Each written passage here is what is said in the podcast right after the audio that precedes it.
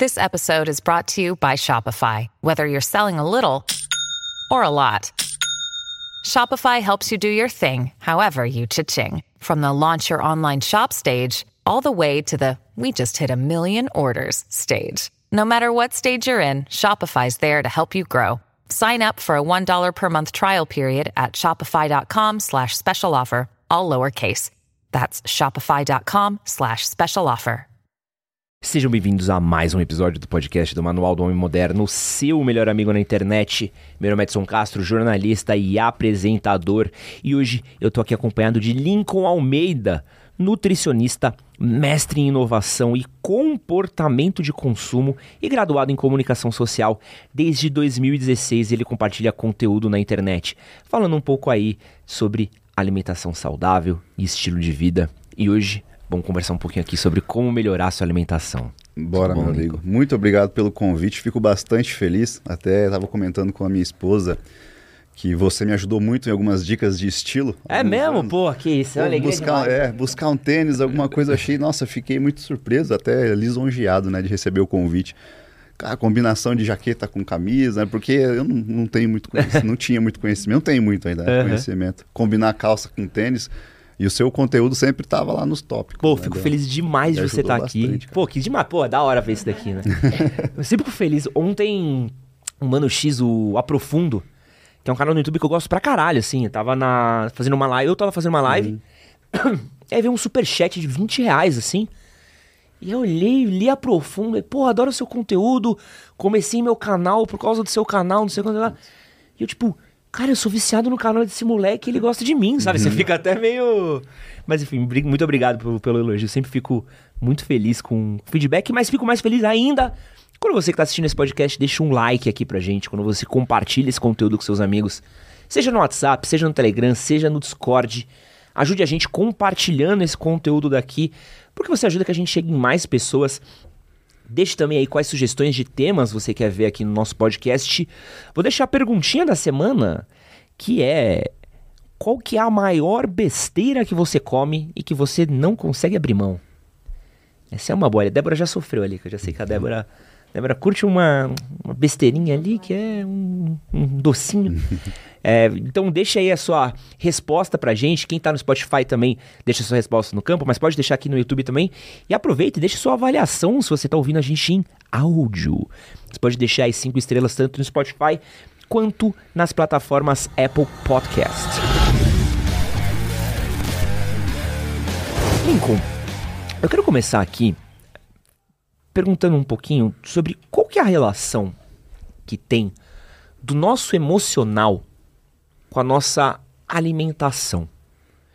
Eu vejo que muitos dos hábitos ruins de alimentação que eu tenho, eles acabam sendo parte de coisas que eu aprendi com meu pai, com minha mãe, com meu, meus avós. São coisas que eu fui carregando com a família. Eu vejo que são coisas que às vezes me pegam fazendo quase que no automático. Como é que essa coisa da, da emoção e da alimentação elas se misturam na gente? Cara, muito legal isso que você comentou, que antes de mais nada que você trouxe a relação dos pais, da família e tal. Porque comida, antes de, de mais nada, é cultural. É uma cultura, né? Então, às vezes, por exemplo, quando a gente vai preparar um cardápio e fazer uma, um, um protocolo para alguma pessoa fazer ali, eu tenho que saber quais são os hábitos dela, justamente para entender o que, eu vou inserir. Então, às vezes, eu brinco com, com o pessoal, pô, se eu colocar cuscuz para alguém que mora lá do sul, não vai fazer muito sentido. Agora, para o pessoal do, do norte e nordeste, já faz muito mais sentido. Então, já traz essa questão da, da parte cultural. Comida é cultura. E a partir do momento que a gente entende que comida é cultura, a gente tem que estabelecer alguns pré-requisitos para essa pessoa seguir um padrão alimentar ali, né? Quando você fala de emoção, cara, tá totalmente vinculado. Porque as nossas emoções, a gente acaba tendo alguns fatores é, fisiológicos, né, que são afetados pelas, pelas nossas emoções, e essas emoções também, é, como um resultado, acabam ocasionando alguns problemas emocionais. Então, é uma, uma, uma via de dois, uma, uma avenida ali de vai e vem, tá? Então, você comendo mal atrapalha o seu emocional, e o seu emocional estando zoado vai atrapalhar a sua relação com a comida. E aí quando você fala ah, da besteirinha que come ali, isso aqui é uma recompensa. Né? Então toda vez que você busca uma recompensa, você está buscando algum tipo de, de fuga de alguma realidade. A fuga mais comum que nós temos é a fuga do estresse do dia a dia. Por que, que é, é muito mais fácil você errar na dieta à noite, né, depois de um dia extremamente estressante do seu trabalho, do que de manhã? Porque muita gente consegue falar, pô, hoje eu vou começar minha dieta certinho, vou fazer meu café da manhã, meu almoço, tudo certinho. Chega ali por 7 horas, 8 horas, aquela força de vontade já não existe mais. E aí o iFood canta, pai. E aí eu. É, não tem como. Exatamente. Eu, o iFood sabe disso. E é por isso que ele vai jogar os códigos de promoção justamente nesse horário, de 6 e meia, 7 horas, porque as pessoas não estão com vontade de cozinhar, as pessoas já passaram um dia extremamente é, difícil ali, muitas vezes, ansioso, muito estressante, e ela vai procurar o que é mais fácil. Aí eu, eu até comentei esses dias de um post falando, cara, você tem que ter pelo menos três refeições fixas no seu dia para tentar burlar o máximo possível isso.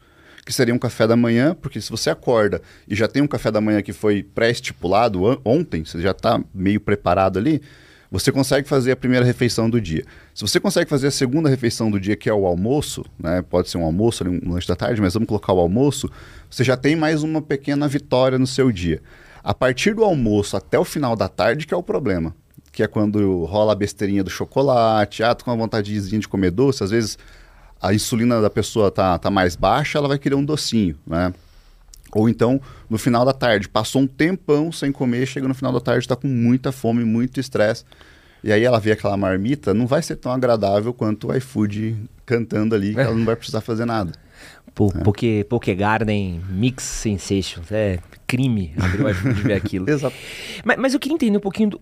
O que, que causa isso, assim? É uma liberação de, de hormônio causado pela comida? É o contrário? Por que, que a gente tem tanto prazer comendo, assim? Então, a gente tem a questão da dopamina, que está muito na moda hoje em dia, né? Todo mundo fala de, de, dopamina. A dopamina causa esse desejo de alguma coisa, mas esse desejo de recompensa, normalmente, é a fuga de algum estresse, de algum um problema que está acontecendo ali.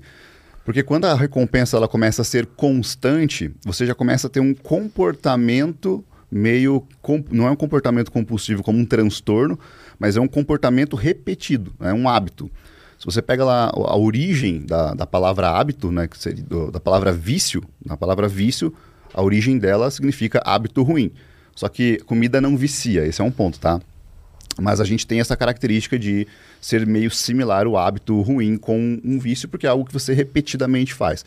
O hábito ruim, quando você. E aí, para entender o que é o hábito ruim. O hábito ruim é quando você repetidamente faz alguma coisa que você sabe que vai te trazer algum malefício. Uhum. Se você come um docinho aqui, outro ali, tudo controlado, isso não é visto como um hábito ruim porque ainda não está te trazendo nenhum malefício. E dentro de um, um contexto, um doce, uma outra coisa nesse sentido, não vai fazer mal. Agora que você entende é assim, ó. Tendo a sua recompensa lá, você está com um cortisol alto, tá? O cortisol alto tá estressado pra caramba, o seu cortisol alto, ele vai aumentar a tua dopamina também, tá? Tudo, eles estão muito, muito ligados os dois ali. Ah. Então a dopamina aumentada aumenta o cortisol também. Por quê? Porque você está buscando uma recompensa, você quer alguma coisa, tá?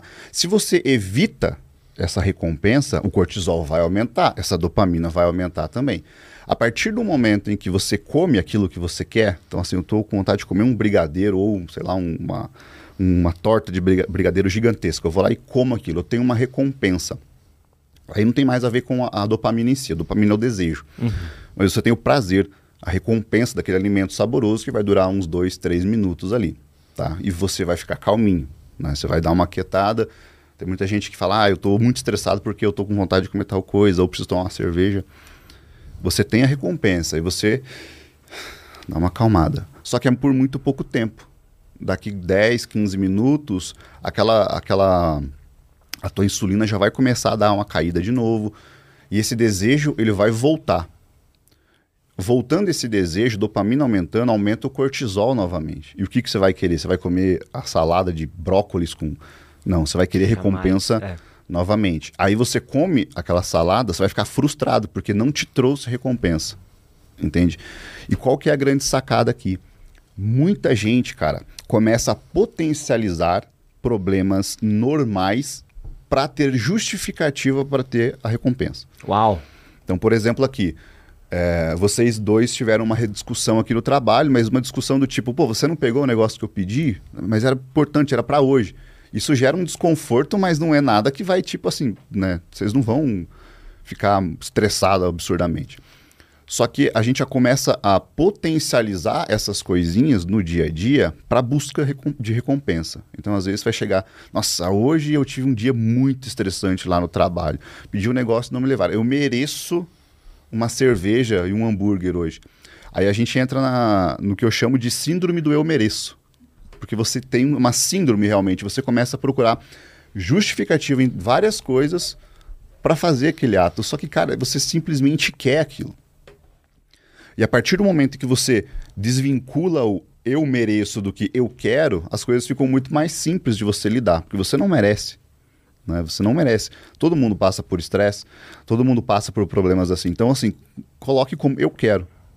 Quando você coloca como eu quero, é uma emoção mais fácil de você gerenciar. Entendeu? Porque você sai da vítima de si próprio. Uhum. Então, você se colocou numa posição, uma posição de vítima, você tem que tirar dessa posição de vítima. Porque o, o, a recompensa, esse prazer, a gente vai buscar sempre prazer em tudo, cara. Não é só na comida. A gente vai buscar prazer. E, e isso é muito interessante. Você vê com, muito, com pessoas que param de fumar. Pessoas que param de fumar têm a tendência de engordar. Nos próximos meses, engordam absurdo. Porque eles não, não trataram muito bem essa relação de recompensa. Eles simplesmente trocaram o centro de recompensa deles que antes era a nicotina, o cigarro ali, eles precisam preencher essa lacuna com comida, com outra coisa. Como é que troca esse senso de recompensa? Qual que é o, o truque para fazer com que não... Porque quando eu penso em, sei lá, comida, sei lá, quando... Como é que faz para evitar que seja tão Pô, tão da hora comer o brigadeirinho, né? Uhum. Sei, como é que. para aquele hum, banoffee, sabe? Como é que eu faço para que aquilo não seja tão incrível? Como é que eu organizo minha cabeça para que aquilo não seja tão maravilhoso? Então, a gente tem que trabalhar a readequação do paladar. E para readequar o teu paladar, você tem que passar por certos períodos de restrição. E quando eu falo restrição, eu não estou falando de você cortar tudo que você come ou evitar todo custo, mas é realmente reduzir a quantidade. E muitas vezes reduzir o nível do, do sabor do alimento. Então, às vezes você fala do brigadeiro, o brigadeiro é doce, né? Não sei o quê. É aquele alimento, um chocolate ao leite, quando ele é feito com leite condensado e o Nescau fica ainda mais doce. Uhum. Quando você substitui esse brigadeiro, por exemplo, por um brigadeiro belga meio amargo, já tem uma alteração de, de paladar ali. É gostoso, é calórico, às vezes até mais, né? Por, ser, por ter mais gordura ali. Porém, a tua percepção de paladar já começa a mudar. Esses dias aconteceu uma coisa bem interessante lá na, na minha casa. Eu ganhei um chocolate da, da minha mãe, ela foi para Bahia e ela trouxe um chocolate 70% para mim e orgânico. Então, assim, era. E não tinha é um, aditivo. Nossa, é um soco. Não tinha aditivo nenhum, cara. Era cacau, um pouquinho de açúcar e leite. Era, e isso era o chocolate. Uhum. Se você abrisse, tinha 30 dias para consumir. Tá. Aí eu peguei aquele chocolate. Só que na mesma semana foi o meu aniversário. E eu comi brigadeiro. Então, no, no meu aniversário, normalmente eu como a mais do que eu deveria. E eu gosto bastante de doce, de sabor adocicado. É. E eu comi aqueles brigadeiros e tal. E eu experimentei, um dia depois eu experimentei aquele chocolate que a minha mãe me deu. Eu falei, cara, mas que chocolate ruim é esse? e eu sou, eu sou muito adaptado a comer chocolate 75, 85%. Falei, que chocolate ruim. Deixei lá numa caixinha, tá guardado, tava guardado lá. Passou uma semana e meia, duas. Eu achei o chocolate de novo, vou comer, porque senão vai estragar. Peguei mais um e tava uma delícia. Tá? Por que, que mudou isso? Porque a minha percepção, a minha base de entendimento de sabor naquele momento estava sendo aquele brigadeiro extremamente doce, é, com um, um paladar muito, é, muito adocicado mesmo, um paladar de recompensa muito alto. Ao passo que, quando eu substituí pelo aquele 70%, cara, foi um choque muito grande. Hum. E duas semanas depois, uma semana depois, aquele que era forte e ruim estava gostoso novamente. Então a gente precisa passar por esses períodos de restrição, tá? É, e, e, aí não entenda a restrição como retirada. Você precisa restringir. Toda dieta precisa restringir alguma coisa. Não existe dieta sem limites. Uhum. Então a gente tem que restringir. Restringir não significa, mais uma vez, você evitar aquilo. Restringir quantidades, restringir momentos e tal. Então restringir isso. E um ponto é, quando você está estressado, quando você está com esse emocional um pouco mais abalado, que você tem a tendência de optar por esses alimentos, eu sempre sugiro fazer uma refeição antes, para você primeiro matar sua fome. Tá. tá. Quando você come doce com fome, a tua recompensa tende a ser muito maior ainda, porque você está matando uma fome que é fome fisiológica e a gente chama de fome emocional, para deixar um pouco mais leigo o negócio, sabe? Uma fome emocional seria a vontade de comer doce, por exemplo, a vontade de comer uma, um X picanha, sei lá. Isso seria uma coisa mais, mais emocional. Então a gente tem, tem que ter sempre a, a certeza que a tua fome fisiológica está controlada. E a fome emocional a gente pode colocar em determinados pontos. Que vai ser quando? Tô com vontade de comer um brigadeiro, beleza, eu vou comer um brigadeiro hoje, mas eu vou comer um brigadeiro hoje depois que eu treinar. Porque meu corpo ele está mais receptivo àquelas calorias naquele momento. Ou então, eu vou comer esse brigadeiro como uma sobremesa do meu almoço, porque o impacto glicêmico desse brigadeiro vai ser menor. Se o impacto glicêmico dele é menor, nas próximas horas a minha fome vai ser mais controlada e o meu desejo também. Uhum. Agora, qual que é a grande sacada da galera, né? Correria, a gente está na faculdade, sei lá, está no trabalho, uma coxinha, uma coca e um chocolate. Que lei. Pô, isso daí é. No almoço, por Starter exemplo. pack da faculdade. É, sobrevivi quatro anos à base disso. Aí passa alguns, alguns minutos, minutos não, algumas horas depois, cara, uma fome incontrolável de novo. Né? E o universitário ainda segura, né? A gente é. segura até 7, 8 horas da noite que ali. aí começa a cerveja, né? Exatamente. Aí, aí e, aí você compensa de novo em uma outra coisa. Aí entra a cerveja. A cerveja, vou, vou tomar essa cerveja com o quê? Pega um aperitivo, que é frito. Né? Então sempre tem essas, essas compensações que a gente fala. Então, tendo uma rotina que você consiga encaixar três ou quatro refeições ao longo do dia, para quem. E, e, precisa diferenciar o tipo de pessoa que a gente está falando, né? Mas para a população em geral, cara, ter três refeições organizadas ao longo do dia, o restante é mais tranquilo de você encaixar ali. A gente falou muito sobre o, a parada emocional eu queria continuar um pouquinho nesse tema, que é para falar um pouquinho sobre transtornos alimentares. Uhum. A gente tem uma série de transtornos hoje relacionados à alimentação, né? Então a gente tem desde você ter a bulimia, é, que aí acaba levando a anorexia, uhum. e a gente também tem a compulsão, alguém que também se, se alimenta compulsivamente, a gente acaba levando até mesmo é, alguns problemas de saúde no meio disso tudo, né? Qual que é a relação também da saúde mental com, com a alimentação, né? Como é que a gente faz para tratar esses casos que são tão extremos, né? Porque às vezes acho que só um nutricionista também não consegue uhum. lidar com isso, né? Então, quando a gente fala de transtornos é, alimentares diagnosticados, aí que está um ponto muito importante. Tem que ser diagnosticado por um bom profissional, um bom psiquiatra, ter acompanhamento de um bom psicólogo. Porque nós, o nutricionista, a gente tem um, um limite de, de, até onde nós podemos ir uhum. na questão de tratamento. Se eu converso com você e eu mexo em algumas feridas que eu não sei lidar, né, não tenho competência técnica para lidar com isso, isso é, de um, de, é, é, extremamente antiético e é de uma irresponsabilidade minha gigantesca. Porque acho que deve chegar para você, desculpa até interromper, uhum. mas deve ser muito comum chegar, sei lá, uma pessoa obesa que está querendo melhorar a dieta e tudo mais. E você tem o técnico da, uhum. do, do, nutricionista, mas às vezes o cara tem um problema de, uhum, de compulsão, que é um outro estágio que talvez uhum. ele nem, nem tenha noção disso, né? Que a gente fala emagreça. Só que a gente fala muito pouco sobre os processos que levaram até lá, né? Exatamente, cara. É, tem gente que fala, ah, é, obesidade é, é uma, uma escolha. Cara, é absurdo isso. Não, não tem como a gente falar uma coisa dessa. Uhum. A pessoa fez algumas escolhas ao longo da vida dela que fizeram com que ela ganhasse peso e o metabolismo dela mudou ao longo desse período. E esse metabolismo e aí envolve a questão da, do metabolismo alterado, né, depende, é, de acordo com o excesso de gordura corporal, mas também como resultado é, de parte genética. Falando de paladar, por exemplo, tem pessoas que sentem mais o sabor dos alimentos do que outras.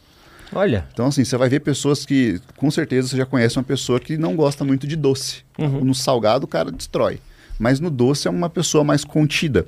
Normalmente o cara do salgado é alguém que é mais apegado a queijos, né? alimentos mais queijos, carnes mais gordurosas.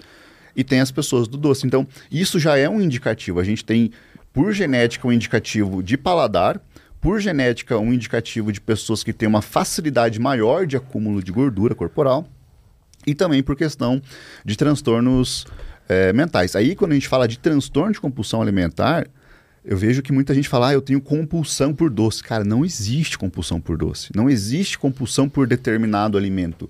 Isso é simplesmente um hábito que você criou. Lembra que eu falei do hábito uhum. que se assemelha muito a um vício, mas não é um vício? É, ele se assemelha muito a isso porque é um hábito que você criou todos os dias ou é, dependendo de alguns ciclos das suas semanas, você escolhe aquele alimento para te satisfazer. Mas isso não é compulsão. Isso aqui pode ser uma compensação, um problema de, de comportamento, um problema emocional, que não é transtorno, que você não está não tá tratando, que pode ser no seu relacionamento, no seu trabalho, na sua família, e você está só compensando em outra parte. O transtorno de compulsão alimentar ele afeta menos de 2,5% da população mundial. Ele é raro e, assim, e ainda não é muito bem diagnosticado. A população brasileira parece né, que tem mais pessoas, sendo 3,5% da população brasileira, é, brasileira em média. Nós estamos acima do, do mundo ali, né? Mas mesmo assim, é, pouco, são poucas pessoas que têm esse transtorno. Quando você fala que você tem uma compulsão alimentar pelo simples fato de você exagerar nos doces é, de forma periódica ali, é como se você falasse que você tem uma depressão só porque você está triste hoje. São, é uma, uma forma muito rasa de você tratar. E aí entra a própria justificativa que eu comentei contigo lá antes. Eu aceitei que eu tenho compulsão alimentar, ninguém me diagnosticou, eu li lá o DSM, eu vi que eu tenho alguns dos sintomas, eu me autodiagnostiquei e agora eu tenho compulsão alimentar e nenhuma dieta vai funcionar para mim. Então nem adianta eu, eu treinar muito também, porque nada vai funcionar para mim. E a pessoa acaba entrando em um estado de compulsão alimentar é, por ela mesma, sabe? Um, um estado meio que. Caraca. É, ela, ela, se faz entrar no, naquele estado, sabe? Ela, ela se força a entrar para se encaixar dentro de uma coisa e criar uma justificativa maior. Isso precisa ser tratado em terapia também. Às vezes a pessoa não tem o transtorno, mas ela age como se tivesse. E o transtorno de compulsão alimentar é uma coisa extremamente difícil de tratar. Precisa de medicação, cara. Precisa de medicação. Precisa de medicação para controle de humor, para controle de apetite. Muitas vezes vai ter que tomar injeção para controle de apetite, dependendo do nível que tá essa pessoa, e vai precisar de terapia. O nutricionista, nesse caso, ele vai entrar te dando uma flexibilidade na dieta para que você possa comer, por exemplo, é, a gente brinca assim, é, brinca não, né? A gente fala sério. O cara que tem a compulsão alimentar, se tiver um pote de sorvete, de feijão e brócolis, ele vai comer tudo junto, entendeu? Ele vai comer o brócolis, vai comer o feijão, vai comer o sorvete. Por que, que as pessoas que têm transtorno de compulsão alimentar escolhem pizza, escolhem esses alimentos? Porque é muito fácil. A gente falou do iFood, ele vai apitar, ele vai chamar você e vai pedir. Uhum. Então é muito mais fácil. E muita gente não tem comida em casa. Agora, se você tivesse lá um quilo de brócolis e salada e um frango dentro de uma, uma tigela gigantesca, o cara com transtorno de compulsão alimentar vai comer aquilo. E ele não vai se sentir satisfeito. E muitas vezes ele vai, ele vai até vomitar. Né? Não é não é um padrão, porque daí já entraria numa bulimia, mas ele pode vomitar por questão do estômago estar realmente dilatado a ponto que ele não está não, não tá conseguindo segurar ali. E a bulimia já é outra ponta, né? A bulimia é um transtorno de imagem. Tá? Mas Além também está relacionado é, é, à alimentação, é um, né? É um transtorno alimentar, mas ele tem uma questão de transtorno de imagem também. A pessoa faz o espurno, ela faz a, o vômito, ela induz né, o vômito ali para tentar retirar as calorias consumidas. Ou ela faz por meio do, da a purgação que a gente fala, ou por meio do vômito, ou por meio do uso de laxante. E existe uma vertente também... Da Nossa, bu... laxante, meio é. de moda apresentador. É comum as meninas estarem tomando, enchendo o cu, literalmente, tomando é. laxante como se fosse. Laxante, diurético. É super comum. Nossa, que eu já vi uhum. de, de, uhum. menina passando receita de laxante para uhum. outro, diurético, como se fosse nada, né? Exatamente. Laxante é um pouco mais tranquilo para saúde, uhum. porque diurético pode te matar. Em dois dias, se você fizer errado, ele pode, você pode morrer. Aí eles abusam do, dos laxantes. Mas existe uma vertente que pesquisa também na parte comportamental o excesso de atividade física punitiva como uma característica da bulimia também. Então é o cara que comeu um, um rodízio de sushi ontem e vai correr 15 quilômetros hoje, não tem a, a capacidade física para fazer isso. Aí depois ele pega uma bike, vai andar mais 40 quilômetros e ele tenta passar o dia inteiro sem comer no dia seguinte, né? É, e fazendo atividade física para tentar queimar as calorias que ele consumiu no dia anterior.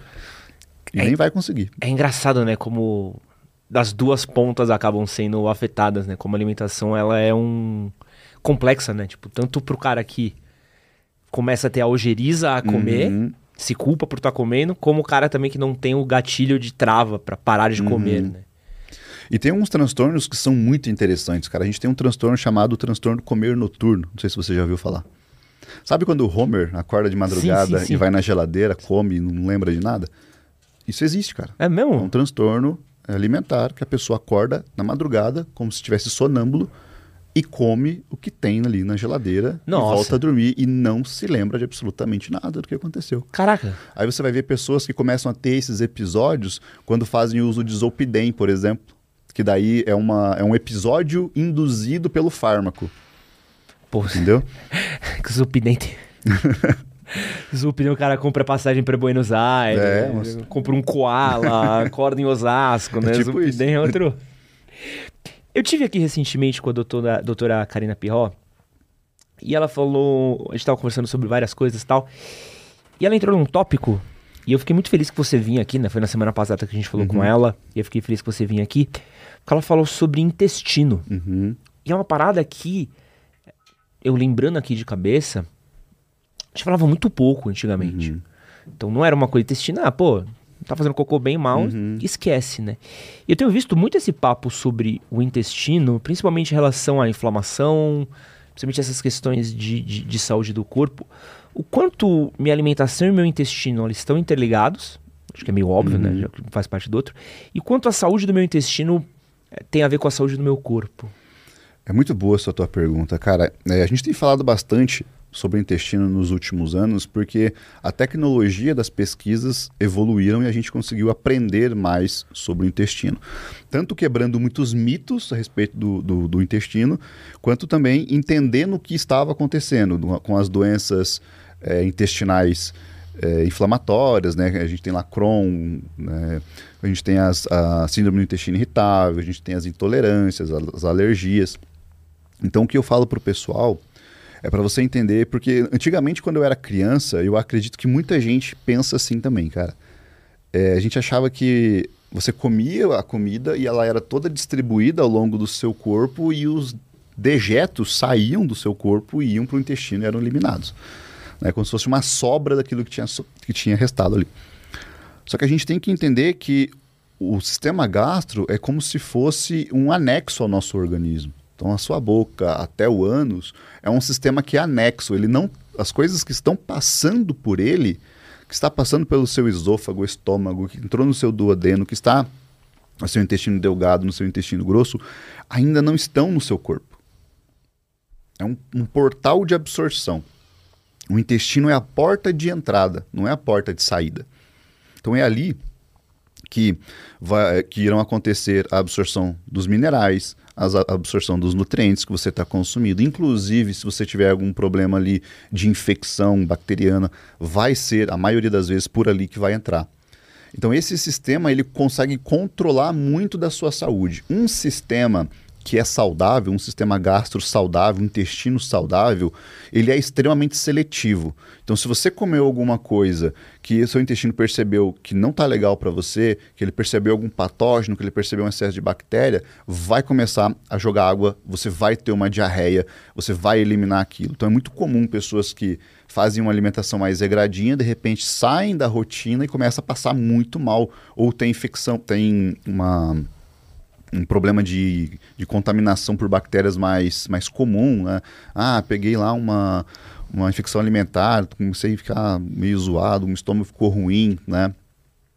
Justamente porque é um, um intestino mais seletivo, é um intestino mais forte. Já aquelas pessoas que comem qualquer coisa, né, um monte de porcaria, e não passam mal, já é um, um intestino que dá sinais de que ele está doente, porque ele está absorvendo praticamente tudo que está tá entrando. Tem um ali. cara que come um, um lanche grego no Parque Dom Pedro, não é porque ele é muito forte, é porque já É. Já contaminou o corpo ele a ponto tá, de não... É, o, o intestino não está forte o suficiente para determinar, para identificar alguns desses patógenos, né?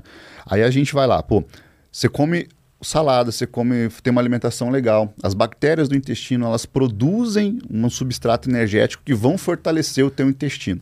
Se você não come isso, o teu intestino fica fraco. A gente tem um negócio chamado tie junction, não sei se você já ouviu falar. Não vi. Assim, nosso intestino ele, ele fica assim, ó. Tá. Né? É fechadinho. E dentro do, do, dos dedos aqui, né? É, os dedos, as capilaridades aqui, a, a, comida é absorvida pelas capilaridades aqui. Nada deve passar por aqui. Então, isso aqui é um intestino saudável. Quando você tem um intestino doente, você fica com leak gut, você fica assim, ó. Então a absorção continua aqui, só que isso aqui está aberto entre os dedos aqui, sabe? Como se, se, o seu intestino estivesse aberto. Aí entra uma bactériazinha ali, uma LPS que a gente fala, que é um, uma, a casquinha da bactéria, ela entra por ali. E esse LPS ele vai lá no seu, na sua, seu sistema imune e ativa ele. Então ele cria uma inflamação subclínica crônica, que é aquela inflamaçãozinha que a gente não encontra no exame. Sabe? Aquela pessoa que fala, como mal, sou sedentário, não faço nada de exercício físico, os meus exames estão tudo perfeitos. Não necessariamente. Isso não quer dizer alguma coisa, porque quando você pede um exame sem clínica, você não está investigando nada. Então pode ser que, não, que tenha alguma coisa ou realmente que não, não tenha nada. Mas aquela pessoa que que tem esse tipo de alimentação é uma pessoa que acaba entrando assim numa bomba relógio. Um, em um determinado ponto, alguma coisa vai estourar, porque ela cria essa inflamação crônica subclínica. Mais uma vez, subclínica porque a gente não identifica na, na, na parte clínica ali. Mas aí você vai começar a ter alguns sintomas. Pô, tô constipado, tô com muita distensão abdominal, tem vezes que eu estou tendo diarreia, tem alimentos que não estão me caindo bem, uma produção de gases muito absurda. O teu intestino, ele já conversa com você muito tempo antes de acontecer algum problema. Então, ele vai falar para você, cara, você não tá legal, tá vendo essa cólica que você tá tendo aí, tá vendo essa boca amarga que você tá tendo aí pela manhã, essa sensação ruim, isso já é um indicativo que o teu sistema gastro tá tentando te avisar ali, né? Não, não conscientemente, né? Mas ele tá alguns resquícios de metabólitos estão sobrando que vão causar alguns, alguns colaterais. Você tendo um intestino saudável, você consegue ter uma, uma seleção muito melhor dos nutrientes que vão passar por ali né, e a, o impedimento da entrada desses patógenos. Cara, muito legal, porque é uma parada, pelo menos para minha geração, que o gastrointestinal, quando a gente ia no médico de gastro, uhum. quando a gente pensava no gastro, era quando tudo tinha dado errado. Uhum. Pô, é, pô, tô com uma úlcera, tô com uma gastrite, tô com um bagulho aqui que não tô bem. E a gente acabava cuidando muito mais da consequência do que da causa, né? Uhum. E aí, só de ter esse, esse conhecimento, eu já acho que é uma coisa tão legal da gente ter essa noção do, do como uma partezinha do nosso corpo zoada, ela tem efeito por outras partes, uhum. né? É, e, e, aí a gente entra também em uma outra, um outro universo. A gente, eu falei do universo do intestino. Uhum. Agora a gente tem o universo da microbiota intestinal. Então, que pra, você põe é outro... é outro mundo. É, é, cara, é quase que literalmente outro mundo. Né? O que, que é que... uma microbiota, para quem o não seu, tem esse... O, o seu microbioma ele é composto ali por bactérias, fungos, vírus, que são nossos aliados que moram no seu, no seu intestino. Para você ter uma noção, para cada célula que você tem no seu corpo, tem 1,3 bactérias vivendo no seu intestino. Então tem muita bactéria. São trilhões de bactérias que vivem no seu, no seu intestino. Essas bactérias têm uma função, e aí a, a ciência está avançando muito. Em 2008, 2008 saiu o projeto Microbioma Humano, uhum. que a gente conseguiu identificar mais ou menos o que estava acontecendo. Não se falava muito isso antes, porque não se entendia realmente o que, que era aquilo. Tanto que muita gente chamava de flora intestinal, porque achava que é, esse ser pertencia ao, ao reino do, do, dos vegetais, realmente, era uma flora. Até entender realmente que as bactérias têm um, um, um, uma, uma classificação única ali e tal. Então, essas bactérias, cara, elas conseguem alterar questão de transtorno de humor, de depressão, de, de performance física e cognitiva, tá? Conseguem alterar aonde a gordura no seu corpo vai ser estocada e quanto dessa gordura vai ser estocada. Como? Então, pela produ... entenda assim, ó, alguns milhares de anos atrás, aí eu acredito que mais ou menos uns 200 mil anos atrás, aí, quando a nossa espécie ainda estava nos passando pelos. Né, em evolução realmente, essas bactérias, antes mesmo disso, né, da, da parte da evolução, as bactérias encontraram no nosso intestino um lugar excelente para elas viverem, porque elas conseguiam se multiplicar e tal, conseguiam ter ali. E fazendo isso, elas conseguiam produzir alguns, é, alguns metabólitos, a gente chama de ácidos graxos de cadeia curta, que começou a fazer muito bem para o intestino daqueles seres ali. Então, aqueles seres começaram a se desenvolver muito mais. Começaram a sintetizar algumas vitaminas, vitamina K, vitamina B12, começaram a partir dessas bactérias e a gente foi evoluindo junto com essa microbiota intestinal. Essa microbiota intestinal, como eu falei, quando ela aciona esses ácidos graxos de cadeia curta, a gente tem butirato principalmente, ele fortalece a barreira lá do seu, do seu intestino, mas também tem outras funções, né? Ele consegue melhorar a tua sensibilidade à insulina, ele, você consegue melhorar a tua resposta imune, que é o contrário justamente daquilo que eu falei para você que as bactérias ruins fazem no, no seu organismo ali. Tá? Então ela consegue controlar bastante isso. Inclusive, cara, sintomas, os colaterais de transtornos de humor, por exemplo, pessoa que é, que é bipolar, tem até um estudo bem interessante que saiu recentemente, que a, uma microbiota muito western diet, que seria uma dieta ocidental, os colaterais, os sintomas dos transtornos de humor e as oscilações são muito mais frequentes do que aquelas pessoas que têm uma microbiota intestinal mais balanceada. E a gente não consegue ainda, da maneira com, com a tecnologia que a gente tem, explicar efetivamente como tudo isso acontece. Mas a gente vê a associação que isso tem. Vou, vou, seguir na mesma linha. A gente consegue regular essa microbiota? Eu consigo mudar a minha microbiota? Tem um Yakult que eu tomo e eu fico então, melhor?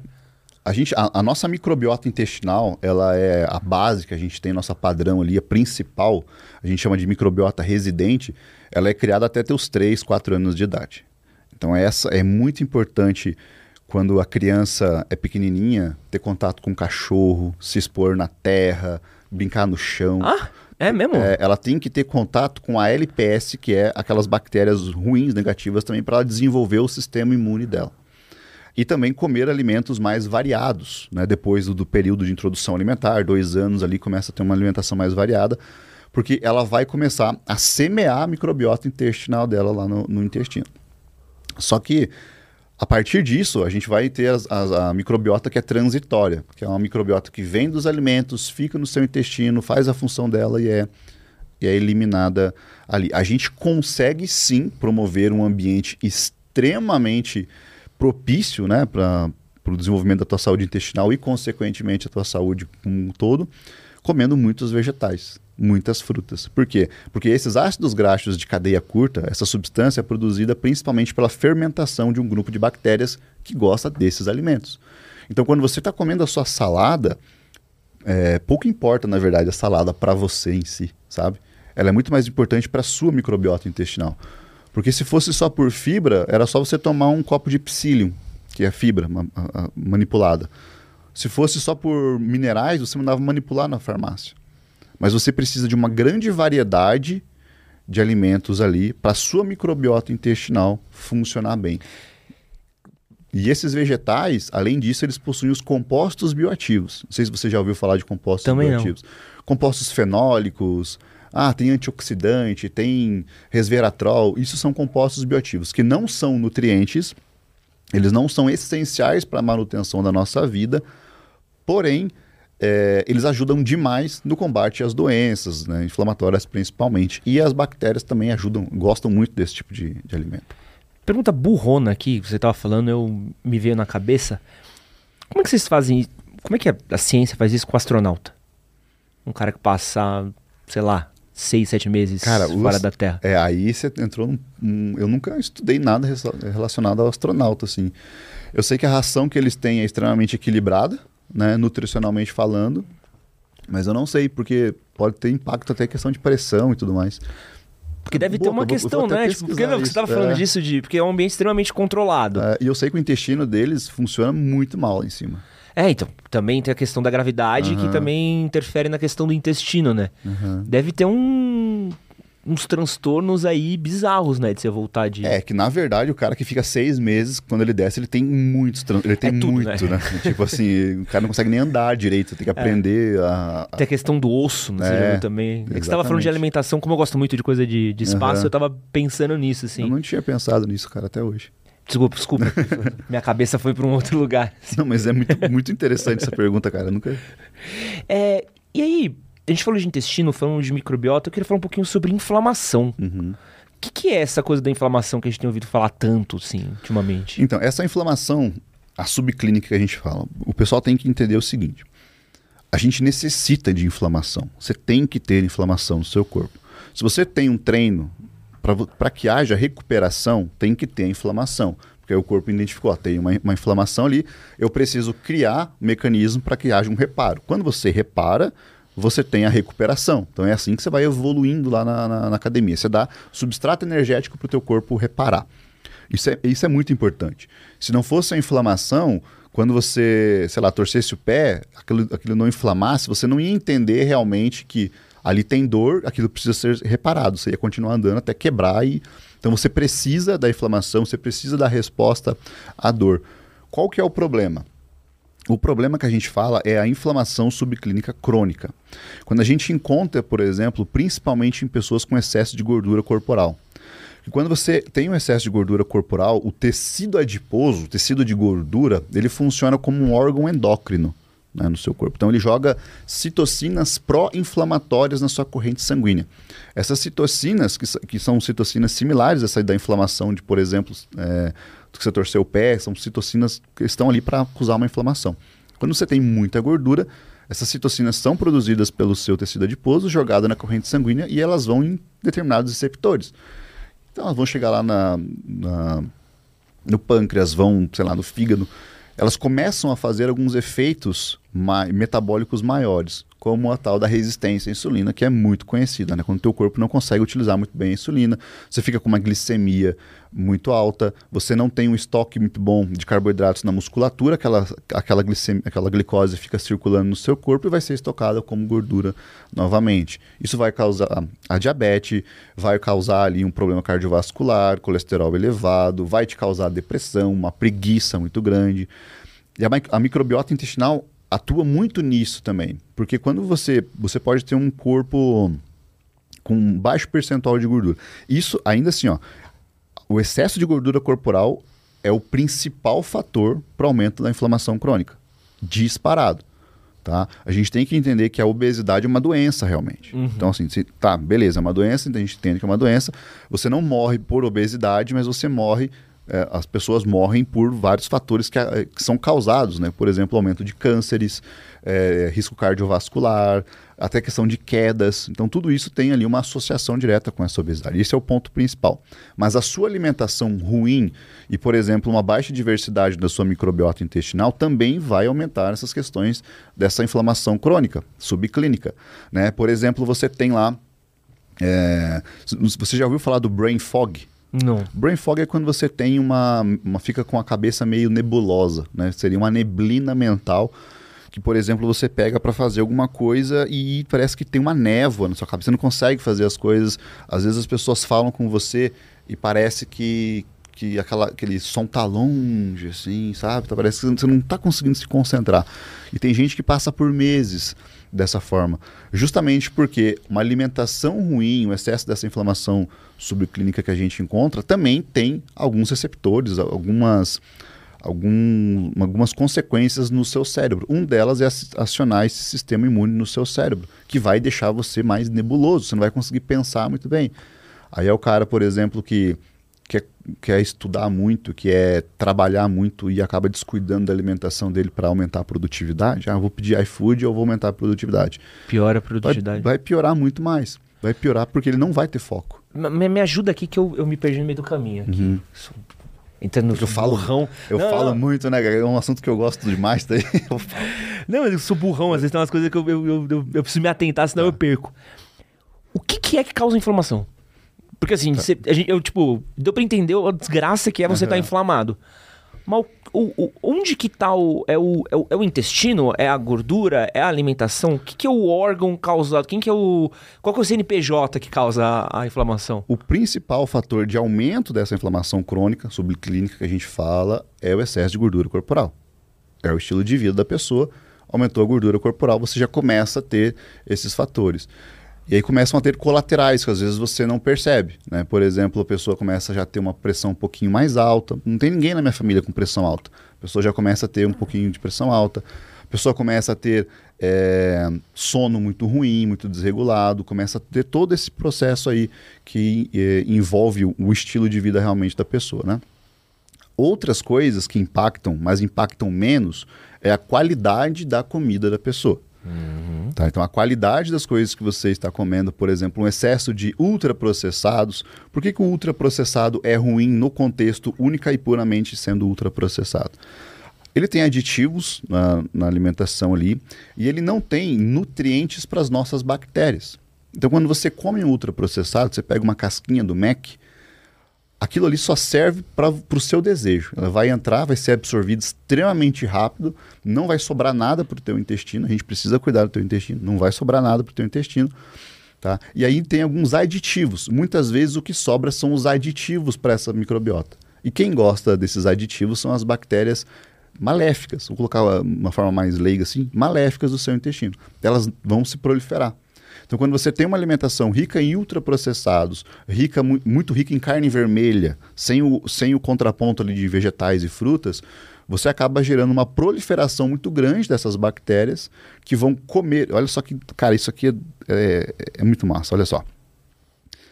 As quando você come os vegetais, né, as bactérias, eu falei que ela vai te ajudar, né?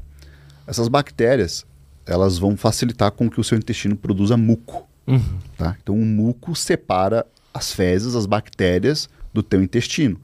As fezes não estão esfregando na sua, na sua barreira intestinal, nas suas células do intestino. Tem um muco de proteção ali. Então tem esse muco que protege, as fezes vão passando, o muco vai protegendo. Tá? Se você não der comida para suas bactérias legais, né, as bactérias boas, elas vão comer o muco. Porque tem carboidrato naquele muco. E elas precisam sobreviver. Então, aquilo que ela ajudou você a construir, ela vai comer.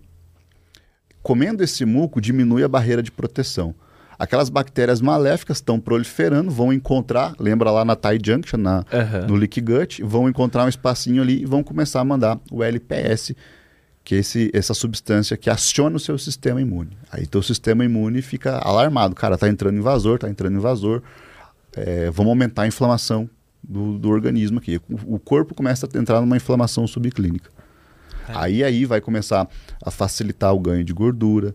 Por isso que muitas vezes você vai ver uma pessoa com uma dieta de um contexto mais saudável e as mesmas calorias, uma dieta de um contexto não saudável, a outra pessoa que está saudável, mesmo mantendo as calorias, ela vai ter uma, um menor acúmulo de gordura corporal, não tanto, mas um menor acúmulo de gordura corporal, vai ter uma pele melhor, vai ter um cabelo melhor, uma unha melhor. Pô, mas hoje é o dia das perguntas burras, Brasil, desculpa.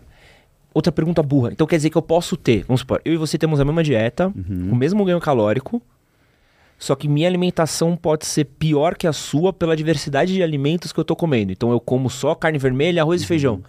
Você come legumes, frutas, vegetais, você pode estar tá perdendo mais gordura ou pode estar, tá, tipo, uma microbiota mais saudável que a minha, mesmo com o mesmo ganho calórico. Sim. É, não é tão relevante para a questão de oscilação de peso. Tá. tá. Então, por exemplo, nós podemos manter ali 80 quilos, ambos sossegados.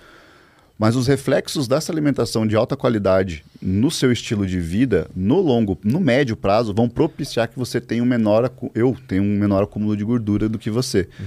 Porque uma alimentação que não é controlada, que, que ela vai fazer? Indiretamente, ela vai diminuir a tua disposição, você não vai ter uma boa digestão, então você vai ter mais fome, vai ficar mais propício a sair da dieta, entendeu? Enquanto a, uma alimentação mais variada e com uma quantidade maior ali de microbiota, de microorganismos no seu intestino, começa a colocar um equilíbrio muito melhor na sua saúde. Então veja aqui que não é um efeito direto, é sempre um efeito indireto que vai, vai ocasionar ali. Aí você fala, ah, Lincoln, viajei para Disney e fiquei 15 dias comendo só tranqueira. Mas eu mantive lá as 2.500 calorias, o que é impossível quase, porque eu sou Pelo amor de Deus. Quem consegue? Quem vai para os Estados Unidos e fica um, na 2.500? Um, um nuggets dele tem... Du... Mas enfim. Um bom dia de um americano é, é um bacon na tua cara, não tem como, né? Porra. É tipo isso. É... se você manter-se por 15, 20, 30 dias, é sossegado, cara, tranquilo. É, você consegue voltar, você tem ali uma, uma redução na tua microbiota intestinal, mas não é algo tão, tão alarmante assim. É, pô, acho engraçado, só no tópico de, de férias e tudo mais, uhum. acho muito engraçado que as duas últimas vezes que eu viajei, eu perdi peso na viagem. Uhum. Mas eu estourei de comer. Só que foi exatamente o efeito contrário. Eu gastei tanta caloria por dia uhum, andando. Uhum, então, quando eu viajo, eu ando, sei lá, 25, 30 quilômetros uhum. por dia. E ainda corro, então eu sou louco. Uhum. Então, então, você vê o um meu, meu reloginho de viagem, assim, parece que eu fui correr uma maratona por, por dia, assim. Uhum.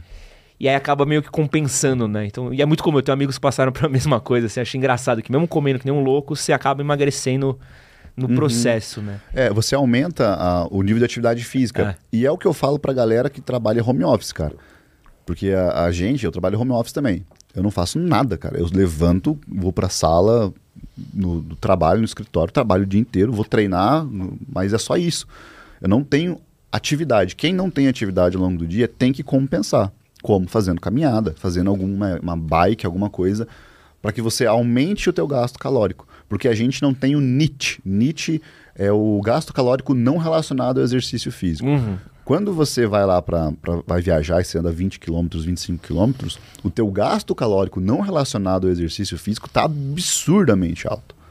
Tá? E aí você pode comer ali a, a, as porcariazinhas que não vai ter tanto efeito negativo. Pode comer aquele pernil da Disney, que, é, que é desse tamanho, que parece que veio do Flintstones. é, e, aí, e, e ainda tem desse tópico, quer dizer então que eu consigo melhorar muito minha performance no dia a dia de concentração, é, de exercício, acho que é meio óbvio. Tudo isso através da alimentação, da qualidade da minha alimentação. Então, quanto menos inflamado eu tiver, quanto melhor tiver minha alimentação, a absorção de nutrientes, mais eu performo. Uhum. É, a gente tem que entender também que essa alimentação ela vai vir para servir um organismo que está ficando saudável. Não é a alimentação em si. Imagina o seguinte: você só porque você começou a fazer dieta, você não vai pegar uma faixa roxa de jiu-jitsu, só porque é. você começou a fazer dieta. Mas se você treinar todos os dias, né, e fazer uma, fizer uma alimentação equilibrada, você vai poder encurtar o tempo ali para você pegar uma faixa roxa, ou você pode estar tá num topo na, em questão de competição. Da mesma forma, acontece com a parte mental, da parte de produtividade ali. O que vai deixar você mais saudável, que vai deixar você mais produtivo e realizando mais, é um organismo saudável. A dieta faz parte de deixar o organismo saudável. Entende? Então, se você tem um organismo saudável e come o pernil da, da, da, Disney, cara, aquilo ali vai, pode acontecer de você passar mal, porque o corpo mudou um pouco, mas aquilo não vai te, te deixar mal por dias. Uhum. Agora, se uma pessoa tem um excesso de gordura corporal, uma inflamaçãozinha subclínica ali, meio chata, isso vai ter um efeito negativo no médio prazo muito mais evidente para ela. Né? Você vai ver pessoas que acordam muitas vezes sem fome, passam a manhã inteira com estresse, meio cansadas, vão comer só no almoço e acabam comendo muito no almoço. Aí comem muito no almoço, tem aquela aquele efeito pós-prandial, a gente chama de alcalose pós-prandial. Quando você tem muito, muita comida no teu estômago, dá aquela leseira do caramba uhum. depois do almoço, quando você come uma feijoada, uma coisa pesada, dá uma leseira, né? Então essas, essas pessoas comem muito e aí acabam ficando a parte da tarde lesadas de novo. Aí lá por 4, 5 horas, desperta, a pessoa fica animada de novo. E aí ela vai fazendo isso até chegar na hora do jantar e comer muito de novo. Tá? Agora, quando a, alimentação ela é mais ajustada com horários e que você tem menos picos de glicemia ao longo do dia, você tem a tendência de, de ter uma produtividade, muito maior. Tá? Mas entenda que, é só reforçando, às vezes eu dou uns floreios, né? volto e, e falo e volto. O que vai deixar você, você produtivo é o teu organismo. organismo. Mas, é, mas é legal porque eu acho que a gente está entrando num, num nível de complexidade de conversas porque assim, isso tudo que a gente tá falando agora, há, há tempos atrás, era. Pff, nem chegava nas pessoas direito, né? A gente discutia se o ovo era bom ou ovo era ruim. Uhum. Era, o ovo, pô, eu lembro ovo mata, ovo não mata, não é a clara que mata, tira a clara, deixa a gema. Eu lembro que essa era a conversa que a gente tinha sobre uhum. alimentação, principalmente na década de 90, anos 2000. Mas é muito engraçado disso você entender como a gente funciona além do básico, né? Do tipo, pô, então assim, se eu exagerar no almoço, pô, eu fico meio letárgico uhum. e o meu desempenho aqui piora, então eu melhoro a partir do final da tarde, então eu tenho que correr atrás do prejuízo que eu fiz uhum. do almoço, então provavelmente eu vou dormir mais tarde que vai fazer ter mais sono, e o sono também afeta a minha alimentação, que vai fazer é, não processar bem tudo que eu comi. Então a gente vai começar a entender um pouco de uns uhum. meandros do nosso organismo. E acho que é importante, né? Porque a gente não pensa isso conscientemente, uhum. né? Quando a gente fala de comida, parece que a gente tá falando só de, de comida, né? Como uhum. se fosse simples, né? Como se não fosse um, o, o combustível que a gente bota dentro do nosso corpo, né? Com as pessoas que se preocupam muito mais com que gasolina vai pôr no carro do que com que comida vai comer, uhum, né? Exatamente. É, a gente. Você. Eu falo que. Que a gente é literalmente o que a gente come, tá? Mas não é porque você é um, um pudim, que você tem aqui é um pudim, não. É que assim. Desde quando você nasce até quando você morre, você precisa comer. Vai ser via oral, parenteral, enteral, que são outras formas de, de administração, Depende.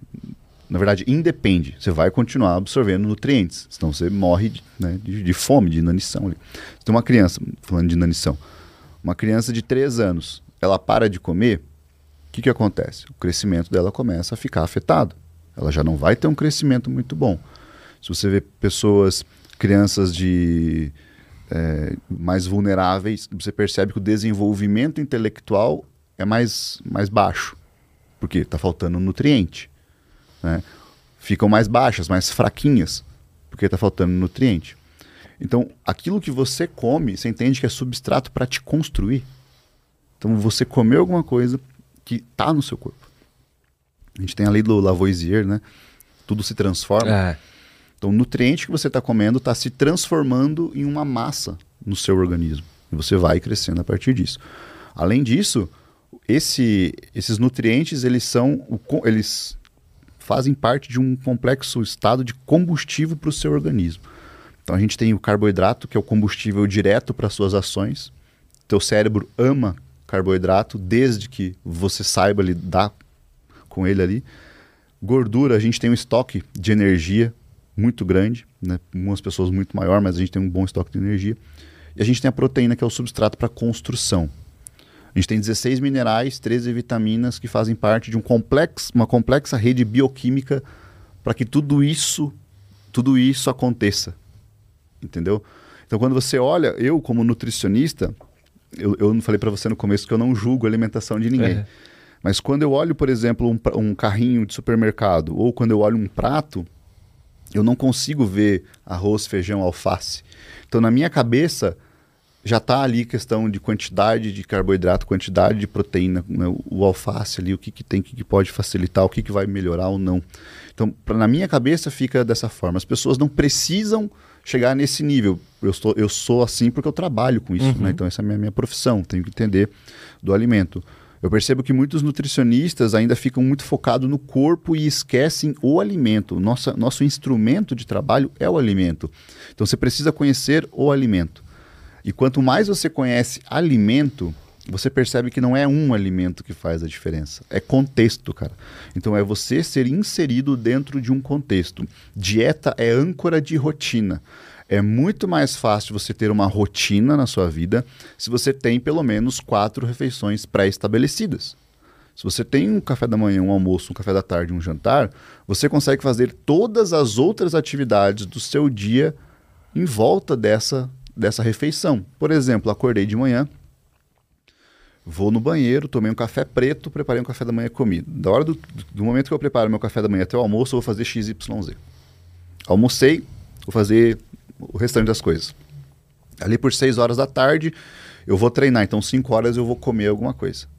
Então você consegue ancorar a tua rotina por meio da tua, da tua alimentação. Isso vai ficar, cara, muito mais fácil de você comer melhor.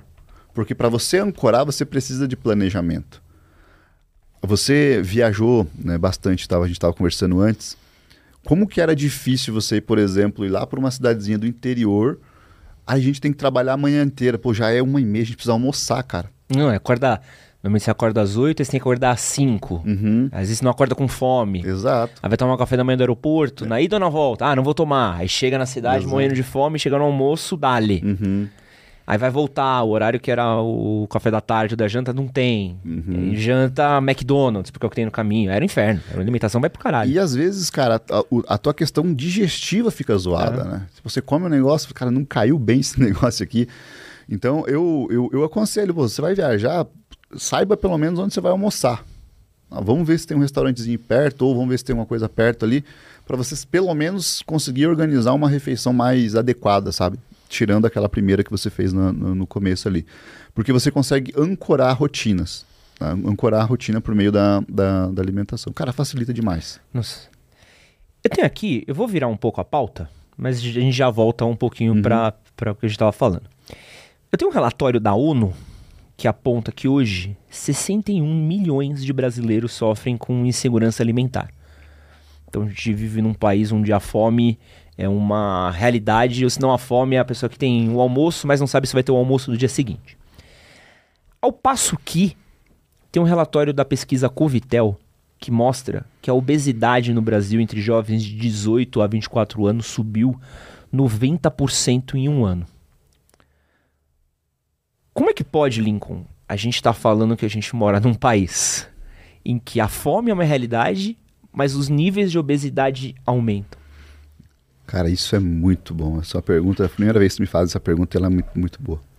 Na verdade, a, a explicação é muito simples. Tá?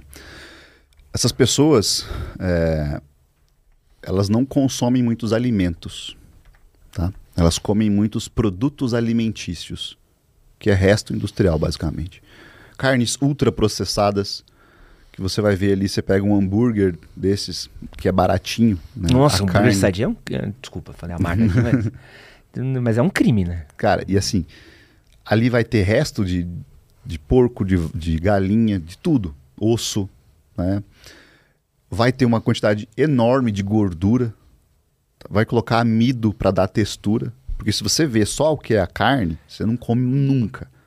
Aí eles pegam aquilo, jogam uma maisena, um amido ali, né?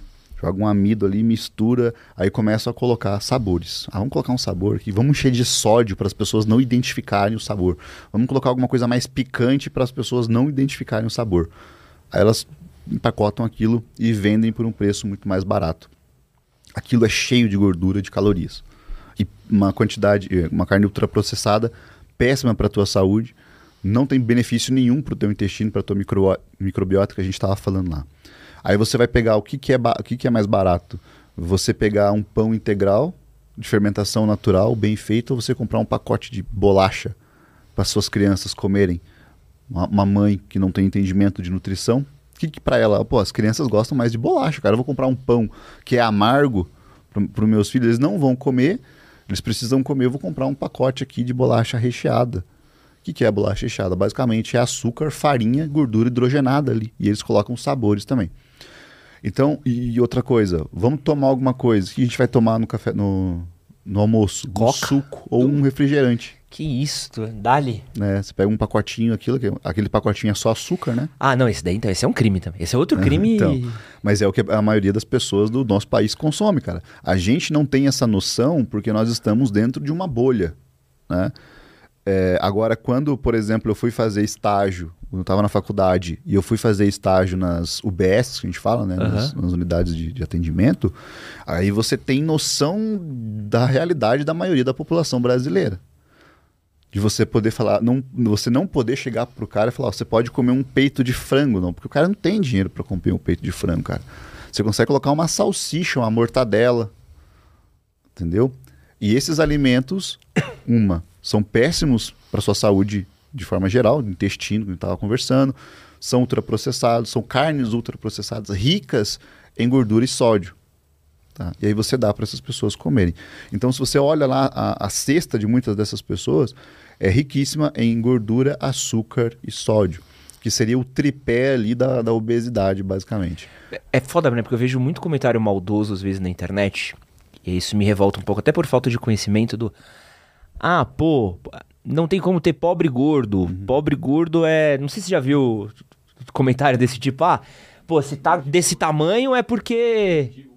É, me digo gordo. Ah, mas na verdade o cara pode estar tá comendo, mas pode estar tá comendo uma coisa que não tem valor nutricional Exatamente, nenhum, né? cara. Exatamente. E aí quando você come alimentos que não têm um valor nutricional, o corpo vai estocar basicamente como gordura, porque se você não está comendo é, proteína suficiente, por exemplo, lá, você está comendo 3 mil calorias, mas você não está comendo proteína suficiente, você está perdendo massa muscular, você está perdendo tecido, você está perdendo cabelo, perdendo unha, tua pele está ficando ruim. Mas você está estocando gordura, porque você está em superávit calórico. Entende? Então, se você vai ver também é, o que a maioria dos projetos sociais fazem, né? E aí é um, um, um sistema muito complexo, mas não tem muita educação de nutrição. Porque essas pessoas não têm nem acesso àquilo, cara. Como é que você vai educar uma pessoa a comer determinados alimentos se a pessoa não tem acesso àquilo? Aí, por exemplo, é como se eu ficar instigando você, mas você deveria comer, cara, mas eu não posso comer, cara. não consigo comer isso. E muitas vezes vale muito da educação sabe? De, por exemplo, olha, se você compra determinadas, determinadas verduras, alguns legumes e frutas de época, você vai pagar tanto quanto você pagaria em um pacote de bolacha, só que não tem o sabor. Eu acho que tem um outro fator de complexidade também que entra, e, e também entendo essa questão do sabor, que às vezes é uma questão de tempo, né? Sim, com certeza. Fala pra uma mãe de periferia que está numa jornada dupla, Exatamente. trabalhando em casa, fora de casa, cuidando de filho, não vai lá fazer a feira, vai lá comprar uhum. verdura. Pô, você passa no mercado, eu vejo aqui no. Tem um dia aqui na rua, né? Você vê como é muito comum das pessoas que trabalham aqui na vila, passam no dia, fazem a compra e pegam o ônibus e vão para casa. Não dá tempo de passar na feira, não dá tempo Sim. de passar, porque é o caminho. Pô, compra salsicha, compra besteirinha ali, leva, porque é o que encaixa na rotina, né? A rotina é louco, né? Como a rotina moderna, ela joga a gente para uma alimentação uhum. pior, né? Muito pior.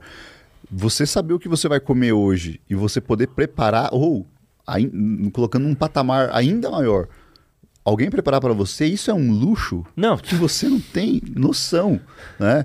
E talvez, às vezes, as pessoas que ouvem a, a, a gente falam, não, cara, mas é, é, é, só querer. Tá, no seu contexto, é só querer mesmo, cara. Porque você está sendo um preguiçoso. Mas no contexto geral da população, a gente não pode falar isso, você não conhece a realidade deles. É, fala pro seu Zé que acorda às 5 da manhã, é. pega 3 horas de condução, trabalha escala 6 por 1. Exatamente. E aí que entra a questão de política pública. Né? A política pública que precisa trabalhar ensinando as crianças desde a escola a ler rótulos, entender quais são os problemas que aquilo vai ocasionar. Aí ele vai ver, pô, a minha mãe come muito desses hambúrgueres aqui, minha mãe não tá bem, ela não ela tá doente, ela tá com diabetes, ela tá com problema de tireoide, sei lá, não, não, não, não tá tratado ali. E a criança começa a fazer essas associações e quem sabe começa a trabalhar melhor né, no, no, longo prazo, cara. Mas é um problema de política pública. A gente teve uma mudança agora nas embalagens, né? Teve, teve tem lá escrito mais açúcar, né? Produto rico em açúcar, produto rico em sódio. Eu amo ver o suco de saquinho, que é. Só açúcar. 1% suco. Como é que isso chama suco? Você deu coragem de falar que isso aqui é suco com 1%. E é engraçado, eu tava vendo.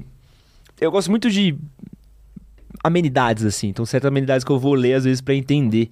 Eu tava vendo até o, o, malabarismo que existe na classificação do nome de certos produtos. Uhum e como a gente toma um Pelé, né? Do tipo, ah, isso aqui é um suco. Não, isso aqui não é um suco. Isso aqui é um concentrado com não sei o que que é vendido como suco, né? Ou às vezes a marca bota o nome que suco. Uhum. Porque como... Pior que existe mesmo essa marca, né? Mas enfim, não tô uh, imputando nada. Vamos lá, uh, sucão, vem, vem, vem da Acho marca... que tem essa também. Pô, não pode ser. A marca cria Suco Delícia.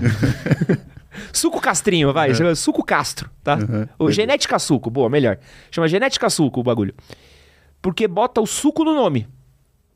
Só que o que ela vende é xarope, é essência. Só que como tá lá no nome, uhum. o cliente final olha e fala: Ah, isso aqui é suco, porque uhum. tá no uhum. nome.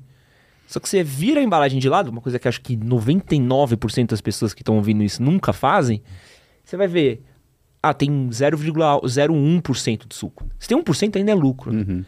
Então é, existe uma manobra dentro do próprio mercado para manter você naquela roda, né? E é ridículo isso, porque duas coisas me deixaram muito, muito incomodados. A primeira foi quando a. Posso falar a marca? Pode, pode. Não vou falar só dessa marca, mas, por exemplo, a Traquinas e outras bolachas recheadas colocam biscoito integral na bolacha recheada. Então, assim, tá escrito Traquinas, não sei o que lá, integral. Porra. Cara, aí você já tá induzindo a pessoa que não tem conhecimento. A... Meu filho tava comendo aquela lá, sei lá, que não era recheada, agora ele vai comer integral. Outro que é muito recente agora foi o que eles fizeram com os pães. Esses pães que são embalados, né? Aham. Eles não podem mais, por exemplo, é, colocar 100% integral se não é 100% integral. A maioria não era 100% integral. Só que estava lá estampado 100% integral. Veio lá a, a decisão, tinha que tirar isso. O que, que eles fizeram? Eles, eles colocaram 100% agora. Tiraram a palavra integral, só que já está na cabeça do consumidor. O O consumidor já é integral. É. isso. já está na cabeça do consumidor que aquilo é integral, porque ele vê 100%. Agora ele só vê 100%. Aí ele já acha que é.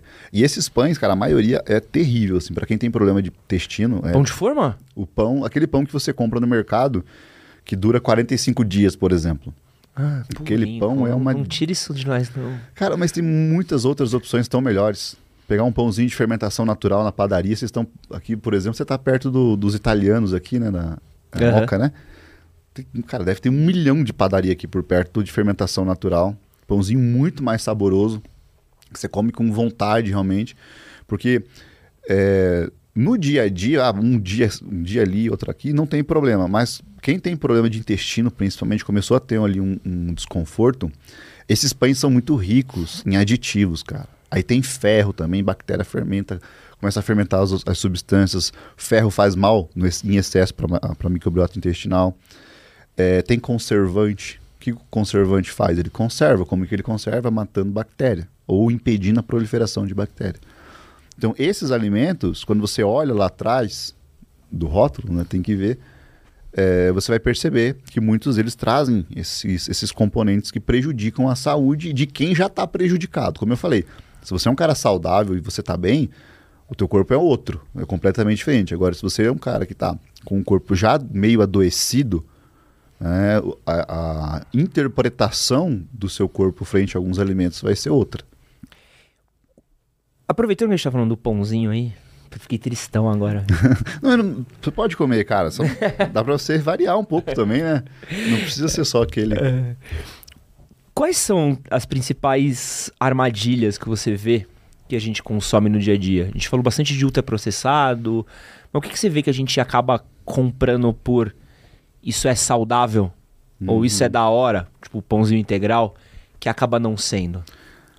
Vou colocar assim, um, um- chutando, assim, sendo bem uma hipérbole, né?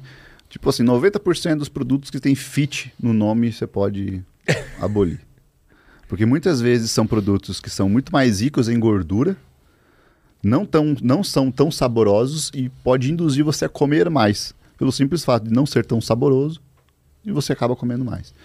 Tem outros produtos que são saudáveis e que muita gente utiliza para substituir o doce. Por exemplo, pasta de amendoim.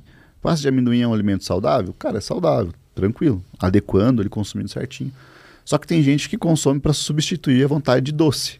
Não sei como, mas tem gente que gosta. Aí pega uma colher de pasta de amendoim. Uma colher de pasta de amendoim tem tipo 300 calorias, uma colher grande de pasta de amendoim.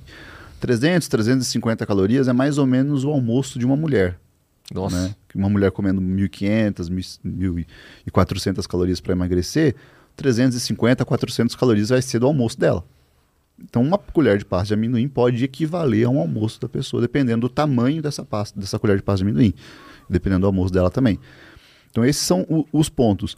É muito importante você conhecer, cara, esses, esse- a composição dos alimentos. E voltando um pouquinho que você falou, aqui no Brasil a gente tem uma vantagem gigantesca ainda, porque a nossa tabela é muito boa. Então, quando você pega a tabela lá de, de, de alimentos, você vai ver que o primeiro ingrediente que tem escrito lá é o que tem mais. E aí vai em ordem decrescente. Aqueles que têm menos vão. vão... No- se você pega tabelas de outros países, não dá para entender nada. Mas absolutamente nada. Você só vê ali a quantidade que tem de macronutrientes e é isso. Então a gente já tem essa, essa vantagem ali. Uma outra coisa, cara, e aí assim, esses, esses fit, né, esses fit, essas coisas, qual que é a armadilha? Às vezes você compra para deixar, por exemplo, aqui na num, num, uma tigelinha. E a cada passo você pega uma bolachinha, sai, não sei o quê. Se você faz isso várias vezes ao dia, no final do dia, aquela quantidade também vai equivaler uma refeição. Então imagina que você tem ali 1.500 calorias para consumir, 350 vai ser da pasta de amendoim, mais 350 vai ser dessas bolachinhas que você vai comendo ao longo do dia. Essas beliscadas fits que parecem inofensivas e no final do dia você está com 2.200 calorias consumidas. Eu nunca entendi cookie fit. Isso é uma coisa que nunca me, me, me, me convenceu. Uhum. Nunca me convenceram. Como é que, mas é bom? Como é que pode ser? É que nem uma coisa que eu até uma dúvida para eu tirar. Aquelas barras de proteína que estão sendo vendidas agora. Uhum. Que é uns barrão enorme. Uhum. Puta gostão de chocolate. Como é que aquilo é fit? Não tem como. Cara, olha só, a barra de proteína é o seguinte. Ela tem dois vieses aqui. O primeiro viés é o seguinte. É, ela é extremamente calórica muitas vezes mais calórica do que um Snickers, que é um dos chocolates mais calóricos. Né? Você pega uma barra de Snickers ali, acho que são 280 calorias, se eu não me engano. E você pega uma barra de proteína, vai ter também 280, 320 calorias, dependendo do tamanho da, da, da barra. E você vai ver aquelas pequenininhas assim, é, são 140 calorias que tem ali. Se a pessoa vai comer várias vezes aquilo para matar a vontade doce, só que ela come várias ao longo do dia, ela está só se enganando, ela está comendo muito mais calorias com uma, um brinde de proteína uhum. a mais. Mas barra de proteína é basicamente um chocolate proteico, é isso. São os mesmos ingredientes com a proteína adicionada. E muitas vezes a proteína adicionada tira o sabor. Então, cara, faz, faz o teste. Compra um dia essas barras de proteínas mais famosas, raspa a parte de cima e hum. come só a parte de Mano, cima. Nojento, nojento. Não, cara, é gostoso. A parte de baixo que é o problema. Porque não, a parte de cima é o chocolate. Ah, sim. E às vezes tem um doce de leite no meio. Aham, sim, Cara, sim. isso é uma delícia. Agora, quando você vira, é. e é a barrinha, a parte mais durinha ali, que é a proteína condensada, você vai ver que tem um gosto muito diferente. Sim, sim, é isso mesmo que eu tô falando. É, é. Essa é, é, inverteu ali, mas é isso mesmo. É, o gosto é totalmente diferente. E, e aí você não vai ter o prazer de comer aquele negócio. Eu vou experimentar outra, ou não sei o quê. O outro ponto da barra de proteína que pode ser interessante é o seguinte: a pessoa come a barra de proteína e ela consegue se manter no plano. Tá? Porque um problema que a gente percebe muito é o, quando o cara chuta o balde. Uhum. O cara chuta o balde, só que ele chuta tipo daqui a aqui. Né? Ele consegue com a mão pegar o balde e colocar aqui. Só que ele comeu um doce. Ele falou, cara, já que eu já comi um doce, eu vou comer uma Vai pizza. a lasanha, Aí né? ele pega o balde que tá aqui, ele dá um impulso, dá uma bica nesse balde, o balde vai lá no... E aí ele vai ter que voltar tudo lá na frente para buscar esse balde. Por quê? Porque tem essa coisa do. Todo mundo tem isso, cara. Muitas vezes, até o cara que é fit, é muito fit há muito tempo, o cara que é atleta, quando ele come alguma coisa fora da dieta, vem um pensamentozinho ali na cabeça dele fala: Cara, mas já comeu isso aqui, já comeu esse açaí, bora comer uma pizza hoje à noite. E aí, se você come a barra de proteína ao invés do açaí ou do chocolate, na próxima refeição, as chances são que você faça a refeição da dieta. Mas não então, quer dizer que é de boa, não, tá não, não quer dizer que é de boa, mas como uma, uma âncora comportamental pode ser interessante. O cara se mantém no plano ali. Outra clássica aqui que é, que é saudável, que eu acho top, o peito de peru. Tá. É um... O peito de peru, em dietas de transição, eu gosto. Então, o cara que estava comendo pão com presunto, queijo e Todd de manhã, um Nescau de manhã, ele tirar esse Todd, colocar até um, às vezes um, um, leite com cacau e açúcar, pode ser até açúcar, dependendo do nível de paladar do cara. Um peito de peru com queijo e pão, cara, num nível de transição é ok, entendeu? Não tem problema. Escolhe lá o peito de peru light, mas não é um alimento indicado para você manter no dia a dia, assim. Não é um alimento que você pensa em comer para o resto da vida. E ainda é um ultraprocessado, né? É um ultraprocessado. É um alimento que tem mais sódio, né? Não é um... É, esses... O, qual que é o problema dos embutidos? Tem, eles têm nitrosaminas. Né? Quando você olha lá os alimentos que têm, os produtos alimentícios e alimentos que têm uma maior, maior associação com câncer, produtos ricos em nitrosaminas estão no topo. né? Claro que não vou comer um bacon vou ter câncer. Não. Mas o teu estilo de vida e as associações feitas nos estudos mostram que pessoas que têm esses hábitos alimentares têm maiores chances de desenvolver cânceres de intestino, principalmente. Se você vê pessoas do sul, são os que mais consomem carne no mundo, no, no mundo não, no Brasil. Consomem uma quantidade muito grande de carne vermelha também. Isso está associado ao maior, maior, maiores causas de, de câncer de intestino que a gente tem lá no sul que também é o estado do Brasil, é, o Rio Grande do Sul, que mais tem câncer de intestino, é também o que mais consome carne vermelha. Aí você fala, Lincoln, mas daí você está falando que carne vermelha causa câncer de intestino? Eu falei, não, está associado. Normalmente, pessoas que fazem um alto consumo de carne vermelha também fazem ali um consumo, às vezes, maior de álcool, consomem muito menos vegetais. Então, se você está consumindo muita carne vermelha, por mais que seja um alimento saudável para o seu corpo, você está dispensando a importância da tua microbiota intestinal, que não quer carne vermelha, que quer vegetal, quer vegetais ali. E o excesso dessa, dessa da carne vermelha, é, a carne vermelha é rica em proteína, tem aminoácidos que sobram ali. As bactérias aproveitam alguns aminoácidos e acabam produzindo alguns metabólitos que facilitam o acúmulo de, de colesterol. Então, aumentam esse acúmulo de, de colesterol, podendo também estar associado. Veja só, não é causa, né? não é uma, uma causa-consequência ali, né? É uma associação, todo um contexto de estilo de vida de uma pessoa que come muita carne ou de uma pessoa que come muito alimento ultraprocessado, muito alimento rico em nitrosaminas, a gente tem essa associação. Não é causa efeito, né? Tem uma, uma... Você já, já viajou bastante para fora do Brasil? Cara, eu fui para Austrália, África do Sul e um pouquinho... Pô, você vai ter... Porra, legal pra caramba que a gente vai poder discutir uma coisa uhum. legal. Eu fui bastante pra Europa já. E recentemente eu fui pros Estados Unidos, assim. E morei na Europa um tempo. E uma coisa muito louca que eu descobri quando morei na, na Europa, que ainda tá dentro de armadilhas da, da alimentação, foi a Fanta. E é o meu, meu melhor uhum. exemplo, assim. Porque a primeira vez que eu abri uma latinha de Fanta e coloquei num copo, eu fiquei. Falei, ué, essa Fanta tá errada. Porque ela é muito mais clara que a nossa Fanta. Uhum. E aí fui conversar com um amigo meu, um pouco mais entendido, ele falou: não, é que aqui na Europa os níveis de conservantes da comida e da bebida são muito menores do que é liberado no Brasil, uhum. porque a uhum. gente tem uma regulação que é muito maior. É, é muito mais rígida, né? Uhum. Então eu lembro, por exemplo, eu comprava um pão de forma na, num, tipo num mercadinho que tinha ali do bairro, pão de forma estragava em menos de uma semana. Uhum. O que é o normal. É, o leite, porra, leite era inferno. Você comprava leite, dois, três dias já tava, já foi embora. E aí eu comecei a me ligar, tipo, puta, aqui eu preciso ir muito mais pro mercado, preciso ficar muito ligado, porque a coisa estraga mais rápido e uhum. tal. E veio o gatilho inverso. Falou, Engraçado que na minha casa o leite nunca estragava, né? O pão durava uhum. um mês numa tranquilidade, né? O quanto que essa nossa regulamentação afeta na qualidade dos produtos que a gente alimenta?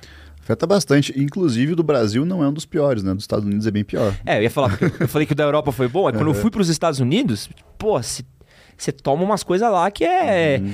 é, é, cor que não existe na natureza, sabe? Você uhum. fala, isso daqui, Deus não criou essa cor aqui não, dessa bebida daqui, né? Não existe isso. Então, existe muito, como eu falei, né? Existe, a gente tem, a ciência caminha em, um de, em determinados pontos e a inclusão desses aditivos na alimentação ainda não é uma coisa muito clara, porque é muito recente, se você for ver bem.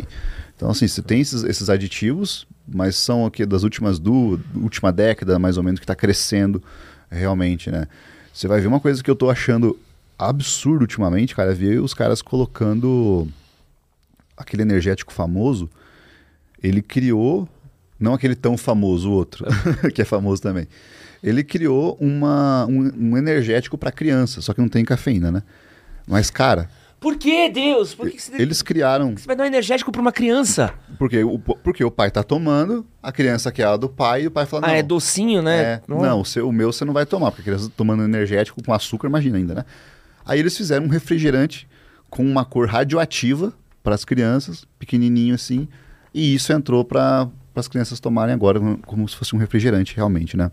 Então a gente não tem muito conhecimento, cara, é, de fato, nesse médio e longo prazo, do que muitos dos aditivos alimentares podem causar na, na nossa saúde. O que, que a gente vem percebendo é que a quantidade de de sintomas de doenças autoimunes, das pessoas reclamando de, de aumento na intensidade de doenças autoimunes, sabe? Então, às vezes, o cara tem é celíaco, o cara é, tem lupus, é, Crohn, uma doença mais autoimune assim. A quantidade de pessoas que têm relatado aumento significativo nos sintomas, mesmo mantendo uma alimentação até ok, um estilo de vida ok, é muito grande, né? Tanto que existe uma vertente da dieta carnívora agora. Não sei se você já, já viu a galera fazendo, muita gente fazendo. Porque são muitas dessas pessoas estão fugindo da, de uma alimentação tradicional porque tem ali uma, uma, uma sensibilidade a alguma comida que não sabe o que, que é. E o cara tira tudo e com a carne ele melhora. Mas não é a carne que está fazendo bem para ele, é tira, a retirada de alguma coisa da alimentação. Caraca, e aí Não. o cara fica preso naquela dieta por um bom tempo, piorando a, a, a saúde dele em níveis absurdos. E até perguntam pra gente por que Lincoln não fazem estudos controlados com gente que faz dieta carnívora. Porque não é ético, cara. Os comitês não acham ético, porque a gente tem um conhecimento de nutrição das últimas décadas que vem funcionando, né? é, que é realmente comprovado, se você pega dieta mediterrânea, se você pega a DASH, que são dietas meio parecidas, que envolve o consumo bastante de fitoquímicos, de, de frutas, de vegetais e tudo mais, e você vai pegar um negócio que vai contra tudo que a gente já sabe, torna-se antiético. Só que ao mesmo tempo é muito complicado começar a identificar quais são os alimentos realmente que podem estar trazendo esses problemas. Vou te dar um exemplo, vou te dar dois exemplos. Existe uma intolerância à histamina. Histamina a gente encontra na, na alimentação também, nos alimentos ou então alimentos que é, favorecem você liberar histamina. Qual que é o sintoma? Não é no teu intestino. O, o sintoma é principalmente em rinite e sinusite. Uau! E, e é, é uma intolerância alimentar. Então, é uma pessoa que fica com o nariz o dia inteiro escorrendo, trata há anos e não sabe o que, que é. E muitas vezes pode ser uma intolerância à histamina. A gente tem intolerâncias, alergias a sulfitos, né? presente no vinho, presente em, principalmente ali é, frutos do mar e tal. O colateral dessas intolerâncias é asma. O cara tem asma, o cara fica com falta de ar, com palpitação. Não tem problema gastrointestinal. Problema dele é uma asma. Então ele fica com asma crônica. Tirou esses sulfitos, os sintomas desaparecem. Tem algumas pessoas que têm uma artrite muito forte, né? Que é uma, uma doença autoimune também. E aí tiram alguns alimentos vegetais, então começam a comer só carne e tem remissão dos sintomas. Só que aqui a gente não consegue identificar até agora o que pode estar ocasionando nessas pessoas. Né? Porque dos, dos, sulfitos a ciência pegou. Tem até uma pesquisadora aqui na, na USP que trabalha bastante com isso da, da estamina a gente pegou. Algumas outras coisas a gente vai pegando. Por exemplo, tem pessoas que não metabolizam vitamina B6. Uhum. Então, se come vitamina B6, a pessoa entra em um estado depressivo, assim, porque dá um erro de, de metabolização daquela vitamina. Cara. E, cara, você entende que é muito, é, é, muito complexo todo um sistema, porque a gente pode estar falando de pessoas que tenham algumas intolerâncias ou problemas de metabolização de nutrientes que a gente nem imagina que é possível ter. E a galera tá socando aditivo na comida. É. E aí você vai, vai testando, você vai virando uma roleta russa do Exatamente. que você tá enfiando para dentro, né? Tem um. Meu sogro, ele é muito. Meu sogro fez é, faculdade de agronomia, né? Uhum. Um trabalho em fazenda tal. Ele é noia da comida, assim. Então ele é um cara que ele planta, ele tem plantação, tem. Tem planta os alface, os tomates e tal. Muito noia disso, assim. E é muito engraçado você ver a diferença de um produto que você plantou uhum que você viu ali e tal, e num produto do mercado, assim. Você vê um morango orgânico e você vê um morango que tá na bacia de um supermercado, uhum. aqueles morango que é dessa lapa uhum. daqui, vermelho pulsante. Cara, é impossível que isso daqui seja a natureza. Eu brinquei lá, mas falei, ah, a natureza não produz nada nessa, nesse, nesse tom de vibração, uhum. né? E o que, que tem nisso, né? Isso, isso a gente não entrou ainda no, no maior é, e até o ponto de ter citado meu sogro, que é o maior crime que a gente coloca dentro da nossa alimentação hoje, são agrotóxicos, uhum. né? A quantidade de agrotóxico que é enfiado em, em produto é impressionante hoje. Né? Uhum. É, o, o, morango, Eu vou, vou te falar que existe uma classe de morangos orgânicos que eles ficam gigantes. Ah, é mesmo? É morango Albion.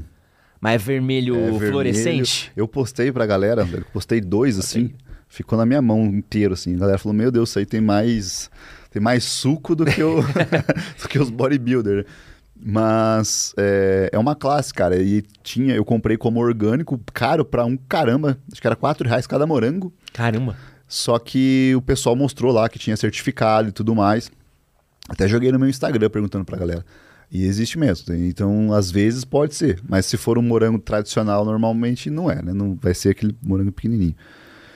É... E, e, é interessante isso, cara. O meu mestrado ele foi na parte de produtos orgânicos, né? Do porquê que as pessoas tinham preferência por produtos orgânicos. E muitos deles vêm da, da premissa de pessoas que passaram por um câncer né? pessoas que tiveram uma doença mais grave e agora querem cuidar da alimentação. Então, muitas vezes associam basicamente com o orgânico. E aí eu vejo que muita gente deixa de consumir por ser, por ser, por ter agrotóxico, mas também não é uma escolha correta. O que, que a gente tem de estudos hoje? É, a gente, eu entendo que a questão de industrial é muito forte, de lobby e tudo mais, né? Mas hoje, quando a gente avalia estudos com agrotóxicos, a gente vê malefícios direto no produtor. Caramba. Na pessoa que está lá né, então, fazendo. Fazendo né, no, no, produtor rural, digo. Tá? Uhum, então, uhum. o cara que está cuidando do morango, por exemplo. Os danos à saúde desse cara são muito grandes. Só que o consumo desses agrotóxicos depois, né, do, dos alimentos higienizados e tudo mais na prateleira, a gente não tem dados ainda que suportam dizer que esses alimentos causam algum malefício real. Por quê? É, porque é muito difícil fazer esse trabalho. É um trabalho que você vai demandar anos para você identificar. Então, por exemplo, você vai ter que, cara, às vezes são 40 anos, 30 anos de pessoas consumindo ali e vai terão algumas alterações no, no corpo da galera que as pessoas vão começar a fazer associações. Porque se você come um, um produto com agrotóxico, dificilmente, cara, se você não for alérgico, alguma coisa, não sei nesse sentido, eu desconheço, você não vai se sentir mal depois que você comer. Dificilmente. Então, às vezes, só se você tiver muito agrotóxico e não está lavado direito. Uhum. Mas isso no longo prazo, que é o complexo da gente entender o que, que vai acontecer no, no, no, no organismo. O que, que a gente realmente processa ali ou não. Mas o que eu te falo é que a gente não tem dados o suficientes, cara, para afirmar assim que a expectativa de vida, por exemplo, tá diminu diminuiria pelo consumo, até porque a expectativa de vida está aumentando, né? Pô, esse é outro bagulho bizarro, né? Que então, dá pra é falar uma hora só cara, disso, do como é, é, é, impressionante, como a gente tá arregaçando nossa saúde. Indústria farmacêutica. Estamos chegando cara. até 80, né? A, a, tá... indústria, a, a, indústria farmacêutica tá permitindo você viver mais, mas não melhor. É. Entendeu? Você consegue viver muito bem na sua velhice ali, até seus 80 e poucos anos, se você foi uma pessoa saudável até os seus 60 anos ali. Agora, a partir do momento que você começa a ser doente, já dos seus 60 anos, 55, 60 anos, os próximos 20 anos, cara, vai ser a base de remédio. É gente que pega 100% da aposentadoria e troca por por remédio. Se o cara não tem uma terceira, uma segunda fonte de renda, esquece. Esquece, entendeu? Então ele vai pegar 100% porque ele vai trocar para remédio para pressão, aí ele vai colocar lá um remédio para depressão, aí ele vai colocar um outro remédio que vai equilibrar o intestino dele porque o remédio da depressão tá zoando o intestino dele. E esse remédio do intestino tá tirando sono, então ele tem que tomar um, então vive vive num numa multi é, é até um, um um mundo paralelo assim que essas pessoas vivem, tanto a medicação que elas tomam e conseguem expandir a expectativa de vida, não sendo saudável, vivendo mais e, e pior. E pior. Quero mudar o tópico agora. Quero falar um pouquinho sobre sono. Uhum. Quanto que minha alimentação afeta a qualidade do meu sono, que é outro assunto que a gente uhum. tem discutido bastante ultimamente. Afeta e afeta muito, tá? E é da mesma forma que eu falei lá no começo que as emoções, nossas emoções afetam o nosso sono é, nossas emoções afetam nossa alimentação e nossa alimentação afeta nosso sono, o, contra o contrário também é verdadeiro. Então, o seu sono, por exemplo, você é uma pessoa que está trabalhando muito, você está com uma restrição de sono. A gente já viu que restrição de sono é capaz de reduzir a tua testosterona. Então, você já tem ali uma testosterona mais baixa que no longo prazo, né, por exemplo, chegando nos teus 40 anos, aquilo já te pode causar um problema mais sério. Você está com 30 anos, baixar a tua testosterona de 600 para 500, você ainda vai ser um cara fértil, você ainda... Mas lá na frente, baixando de 400 para 300, as coisas já começam a mudar. A restrição de sono, ela aumenta o desejo por alimentos hipercalóricos, porque aumenta teu cortisol. Tá? Então você começa a ficar mais estressado, principalmente na parte da manhã ali, e isso ocasiona aumento de desejo por alimentos mais calóricos, porque você está mais estressado. Um outro ponto, pessoas que têm uma restrição de sono, elas têm a tendência de acumular mais gordura do que as pessoas que, que dormem ali 7, 8 horas por noite. Então tem uma, uma ligação muito direta. Se você come muito tarde, você vai ter uma, um problema no seu sono também. Você não vai conseguir ter um sono reparador. Da mesma forma que se você come muito antes e vai dormir com fome, você não vai conseguir dormir muito bem, porque você vai estar em estado de, de vigia. Então, o sono e a dieta tem que estar muito bem alinhado, cara. Principalmente a parte de antes de dormir e a questão da restrição. A restrição de sono, ela vai, cara, vai impactar em basicamente tudo na sua vida. Então, se você pega todos os pontos negativos da sua vida que você possa imaginar, desde transtornos de humor, de depressão, de ansiedade, de estresse, de ganho de gordura, de baixa performance do trabalho, tudo isso está vinculado com, com o sono. Tá? E a dieta vai tanto afetar o sono, quanto o sono vai afetar a alimentação, principalmente no que se refere a escolhas alimentares. Que loucura! Você, tende a, você tem a tendência a escolher alimentos mais hiperpalatáveis. Isso acontece tanto pelo, pelo aumento do estresse ali, mas você tem que entender que o nosso autocontrole ele funciona como se fosse uma bateria. Se você dorme muito bem, você acorda cedão ali, está disposto. Você percebe que as decisões que você toma nessas primeiras horas, elas são muito tranquilas. Uhum. Chega aqui, por exemplo, o pessoal chega aqui e pegou ali um, sei lá, um, um donuts, pegaram 12 donuts. Você acabou de tomar café, fala, cara, não vou querer agora, obrigado. Sai feliz, faz, sai até realizado. E ao passar do tempo, lá por 5, 6 horas da tarde, talvez se aquele dano estiver ali, você vai pegar ele. Pô, eu vejo muito isso por evento. É. Quando eu vou para evento que eu acordo cedão, então eu acordo mais cedo do que eu acordo. Então, uhum. normalmente, e eu não consigo dormir muito antes. Uhum. Então já chego no evento já arrastado, assim. Uh, e aí normalmente tem cafezão da manhã. Uhum. Puta, dali. E é uma coisa que já em casa eu como um pãozinho, uhum. dois ovos e já é mais controlado, né? Exato. Que loucura. E aí a tua, a tua força de vontade, a bateria vai diminuindo, né? Quando você não dorme bem, quando você tem uma restrição de sono, você já acorda com a bateria, tipo, viciada. É como se, seu, se fosse um iPhone 5 lá, 6, né?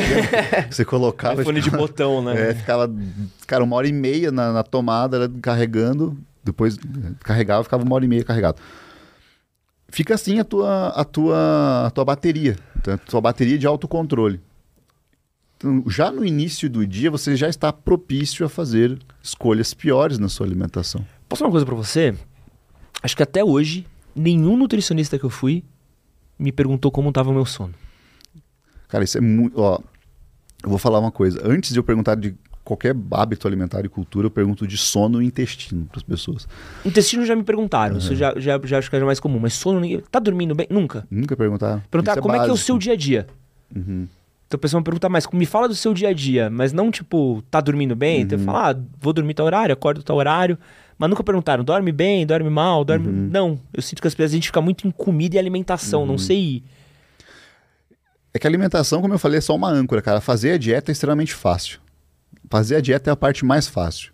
O problema maior é você encaixar a dieta naquela pessoa.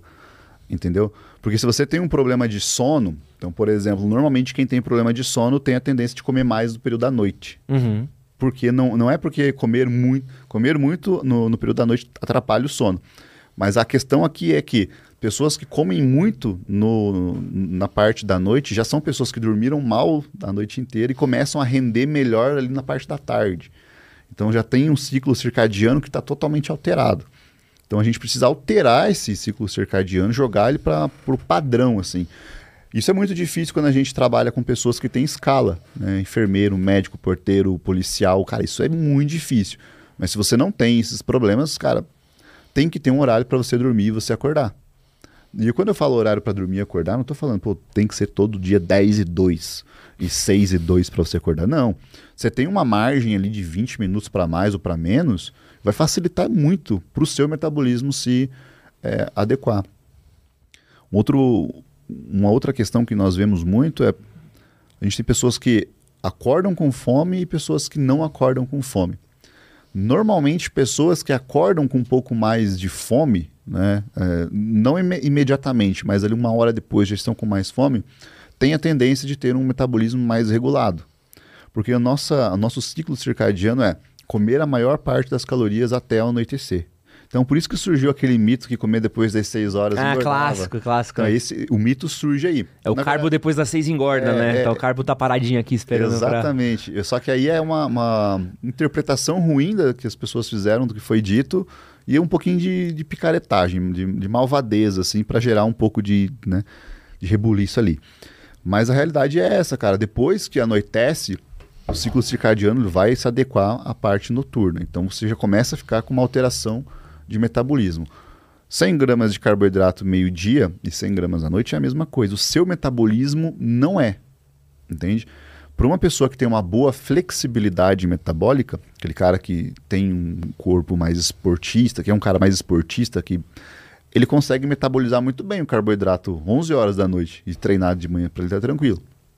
Aquela pessoa que está com sobrepeso, com obesidade, pessoa que treina às vezes duas vezes por semana ou não faz atividade física, esse carboidrato começa a ficar um pouquinho mais chato ali, porque ele facilita o acúmulo de gordura também nessa, nesse período da, da noite. Entendeu? E... Mas não faz mal comer carboidrato, só não comer tudo o seu carboidrato na noite, né? E o que, que, você recomenda dormir, é, dormir, comer assim antes de dormir, assim, pro final da noite, que não é ruim ao longo da semana, por exemplo? Antes de dormir, pelo menos uma hora ali, você tem que ter uma fonte de proteína. Isso é, é muito interessante. É, eu diria para quem faz atividade física é indispensável. O período do dia que o seu corpo está mais em fase de recuperação é quando você está dormindo. Quando você treina, você não está se recuperando. Às vezes o cara está tomando aqui um BCA durante o treino para o meu músculo crescer mais. Na verdade, o treino em si é extremamente catabólico. Você está destruindo ele. Ele vai crescer a partir do momento que você entra em estado, estado anabólico. Começa a comer e começa a descansar. Então, no período de sono, né? Você vai dormir umas 8 horas, 9 horas, dependendo da pessoa. É o período que o seu corpo está no máximo potencial de recuperação. E por isso que você tem que dar proteína, porque proteína é o substrato para essa recuperação. Se você não come proteína antes de dormir, essa recuperação fica muito atrapalhada, ela fica muito retardada. Então você tem, ela, tem um prejuízo muito grande para o dia seguinte. Então, às vezes, para evitar dores musculares tardias, né? é muito importante ter a, a proteína antes de dormir. Carboidrato, cara, você pode colocar um carboidrato de uma digestão um pouco mais lenta também, não precisa tomar um, um sorvete antes de dormir. Né? Você pode comer, por exemplo, um iogurte com uma fibra, uma, uma, uma aveia, uma fruta e uma, uma, fonte de proteína, que poderia ser, por exemplo, até ovos, ou então o que eu indico muito que é o whey protein, porque facilita demais a vida das pessoas, né?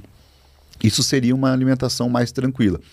Eu gosto de dividir entre jantar e ceia. Então, jantar mais cedo, que seria uma refeição mais pesada, mais calórica ali por 8 horas, né? Uma quantidade boa de proteína já. E depois uma ceia uma hora antes de dormir, ou dependendo da tua digestão, até uma meia hora antes de dormir. Aí mais branda, mas com proteína. Tá? Esse é, é fundamental. E o que que traz pra gente saciedade, Lincoln? Aí você entrou num mundo extremamente complexo também, porque muitas coisas afetam a saciedade. Porque é comum, é, né, o cara é. comer, assim, eu gosto muito do, do, Diego do Saúde na Rotina, já trouxemos ele aqui uhum. algumas vezes, gosto do conteúdo dele, ele em si, eu, eu tenho minhas ressalvas. Beijo, Diego, te amo. Eu brinco, a galera não entende que é brincadeira, né?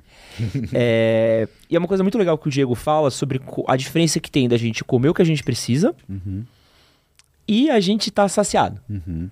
Porque normalmente você vê, você corta assim, você sabe, ah, preciso comer, sabe, tantas gramas de arroz, tantas gramas de carne e tal. Você fala, pô, mas pega mais três pedacinhos de carne uhum. aqui. É tipo o rodízio, né?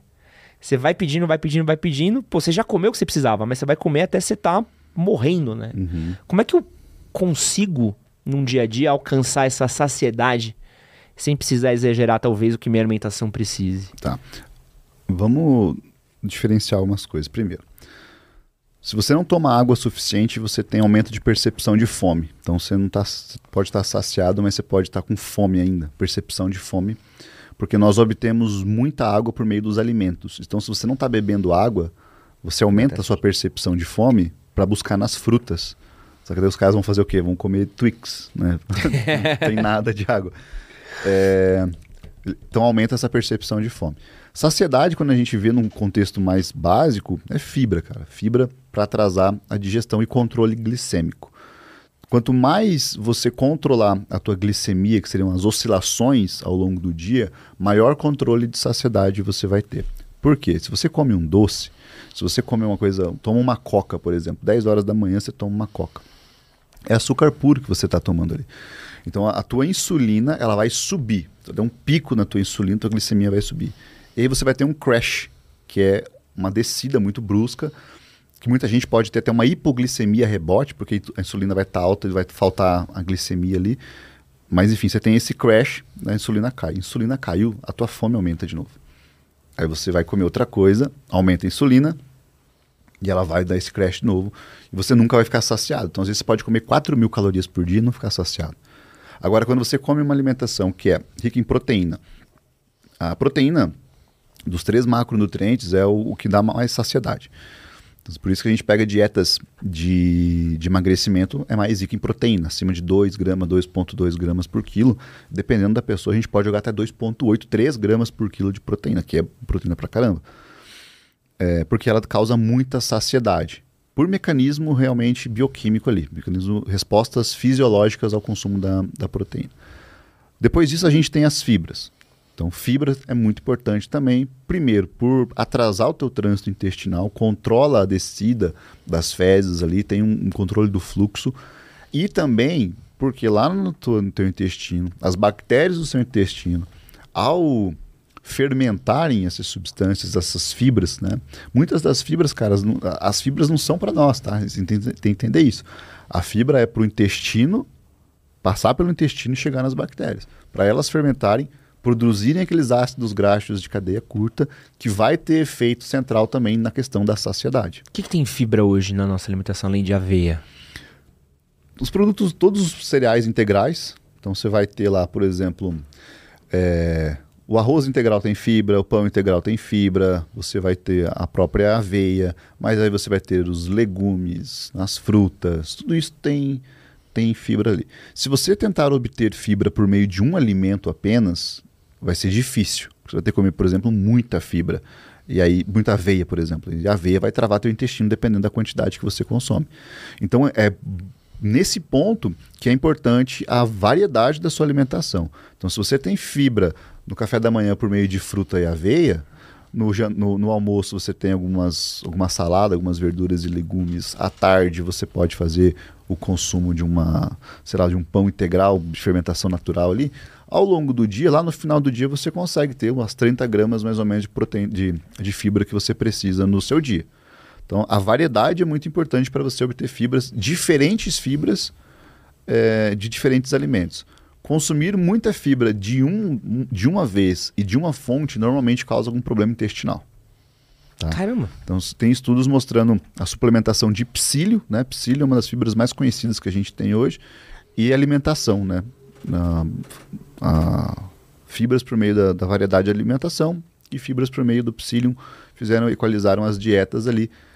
E a questão da microbiota intestinal e os efeitos da fibra, quando são feitas de forma variada, são muito melhores do que a suplementada. O que não tira tá, a, a vantagem de se utilizar um psyllium, que é uma excelente opção. Então, se eu pego uma alimentação que é muito. Pô, vou dar um clássico, o PFzão que a gente come. Uhum. Então, aquela psh, marmitona com muito arroz, uhum. muito feijão, bife e batata frita. Uhum.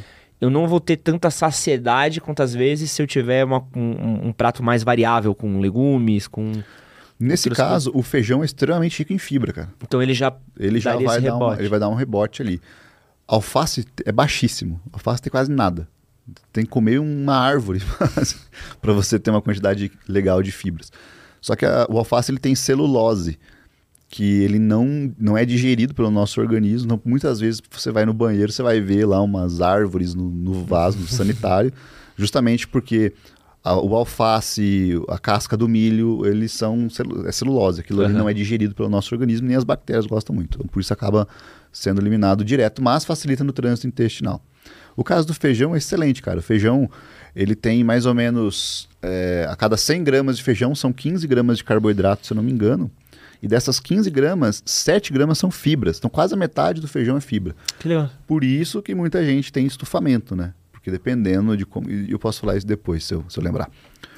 É, mas o PF, assim, o feijão ele dá uma, dá uma, uma equilibrada na, na questão de, de fibras. Alface nem tanto. Quando a gente fala de, no contexto controle de saciedade realmente para as pessoas que precisam comer muito para se sentir saciadas, existe uma ordem que você come, que você tem mais saciedade e mais controle glicêmico. E essa ordem é, ao invés de jogar tudo na tigela e comer junto, você come primeiro os vegetais, então come lá o que você tem de folha, o que você tem de legume, depois você come a tua proteína e aí sim o carboidrato, que seria, por exemplo, um arroz e feijão. É mesmo? Essa ordem faz com que tenha um controle glicêmico muito maior e tenha também um controle de, de saciedade muito Mesmo? maior. Nossa, vou testar demais isso hoje no quilão. hoje vai ser muito boa. Faz um, faz um pratão primeiro de salada e depois você come. Uma das coisas que você vai perceber é que depois você já não vai estar com tanta fome ao terminar o prato. Porque, porque eu faço comeu... o contrário, eu como verdura, depois uhum. arroz, feijão e tal, e normalmente eu deixo a carninha pro final. Uhum. Nunca fiz isso trocado, assim, não... Uhum. Pô, vou, vou fazer essa boa daí. Cara, a proteína é, é, é a ideia de ordem mesmo, sabe? Quando você come, tudo vai chegar no teu intestino um bolo, né? Só que se você come ali com fome, o, o seu estômago está vazio, você comeu aquela proteína, você comeu aqueles vegetais, eles vão estar numa prioridade abaixo do seu estômago, já entrando. E essa prioridade, ao sinalizar os, as partes, a parte fisiológica para o seu organismo, ele já começa a entender que tem um retardo ali na, na digestão, um retardo ali no processo. Você pode até comer um doce depois. Então, o efeito fisiológico de um doce é muito diferente se você consome antes do almoço ou depois do almoço. Porque se você come antes do almoço, a oscilação de glicemia é muito maior do que você comer depois do almoço. E um Zepic, Lincoln? Tá Cara, tá na moda, hein? Eu, eu, não, eu gosto para algumas pessoas. É vou mesmo? Falar, vou falar a verdade para você. Eu não, eu não sou contra o uso de fármacos tá? Porque, como eu falei, quando você fala de uma pessoa que vem de um estado de obesidade ao longo dos, dos anos ali, você tem que entender que o corpo dessa pessoa é completamente disfuncional. E fazer as coisas, ah, Lincoln, fazer o básico para essas pessoas não vai funcionar? Vai funcionar. O problema é que essas pessoas não vão conseguir fazer esse básico por muito tempo.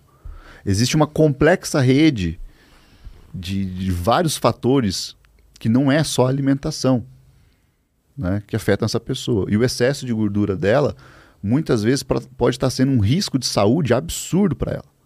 Então, por mais que ela faça uma dieta, tentando, porque eu, como nutricionista, eu não vou colocar para ela uma, uma, uma, dieta de tipo 500 calorias. Um remédio, uma dieta, um remédio eu não posso, mas tipo uma, 500 calorias.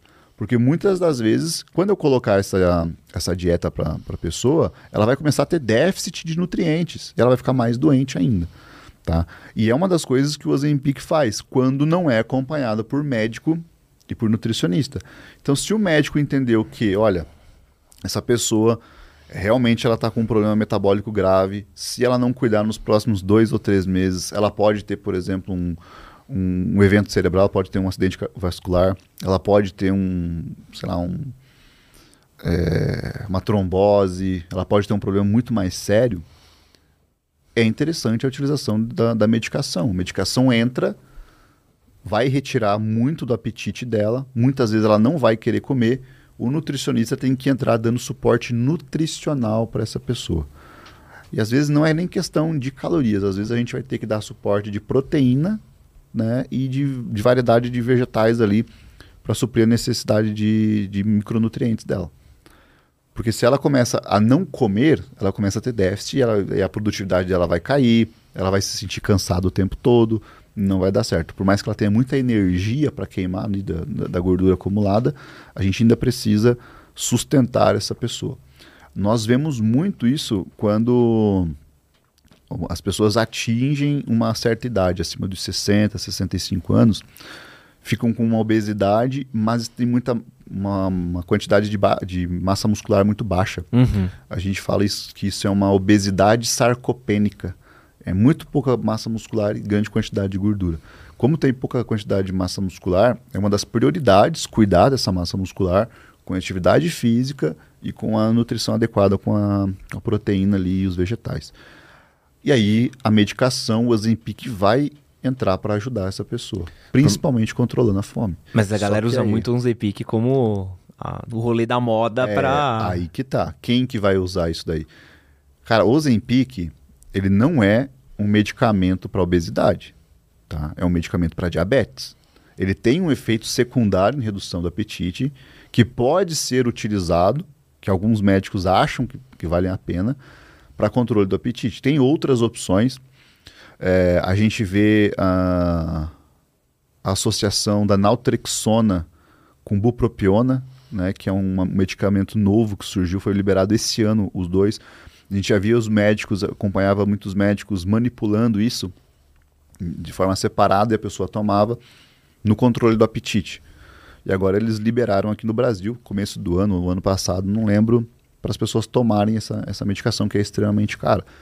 Tanto esse remédio é caro quanto o Ozempic também, né? E o Ozempic tá em falta, né? Você vai em farmácia, não tem. Exatamente. O problema é aquele cara que só tá com um excesso, um pouquinho de gordura a mais e quer tomar o Ozempic para furar a fila.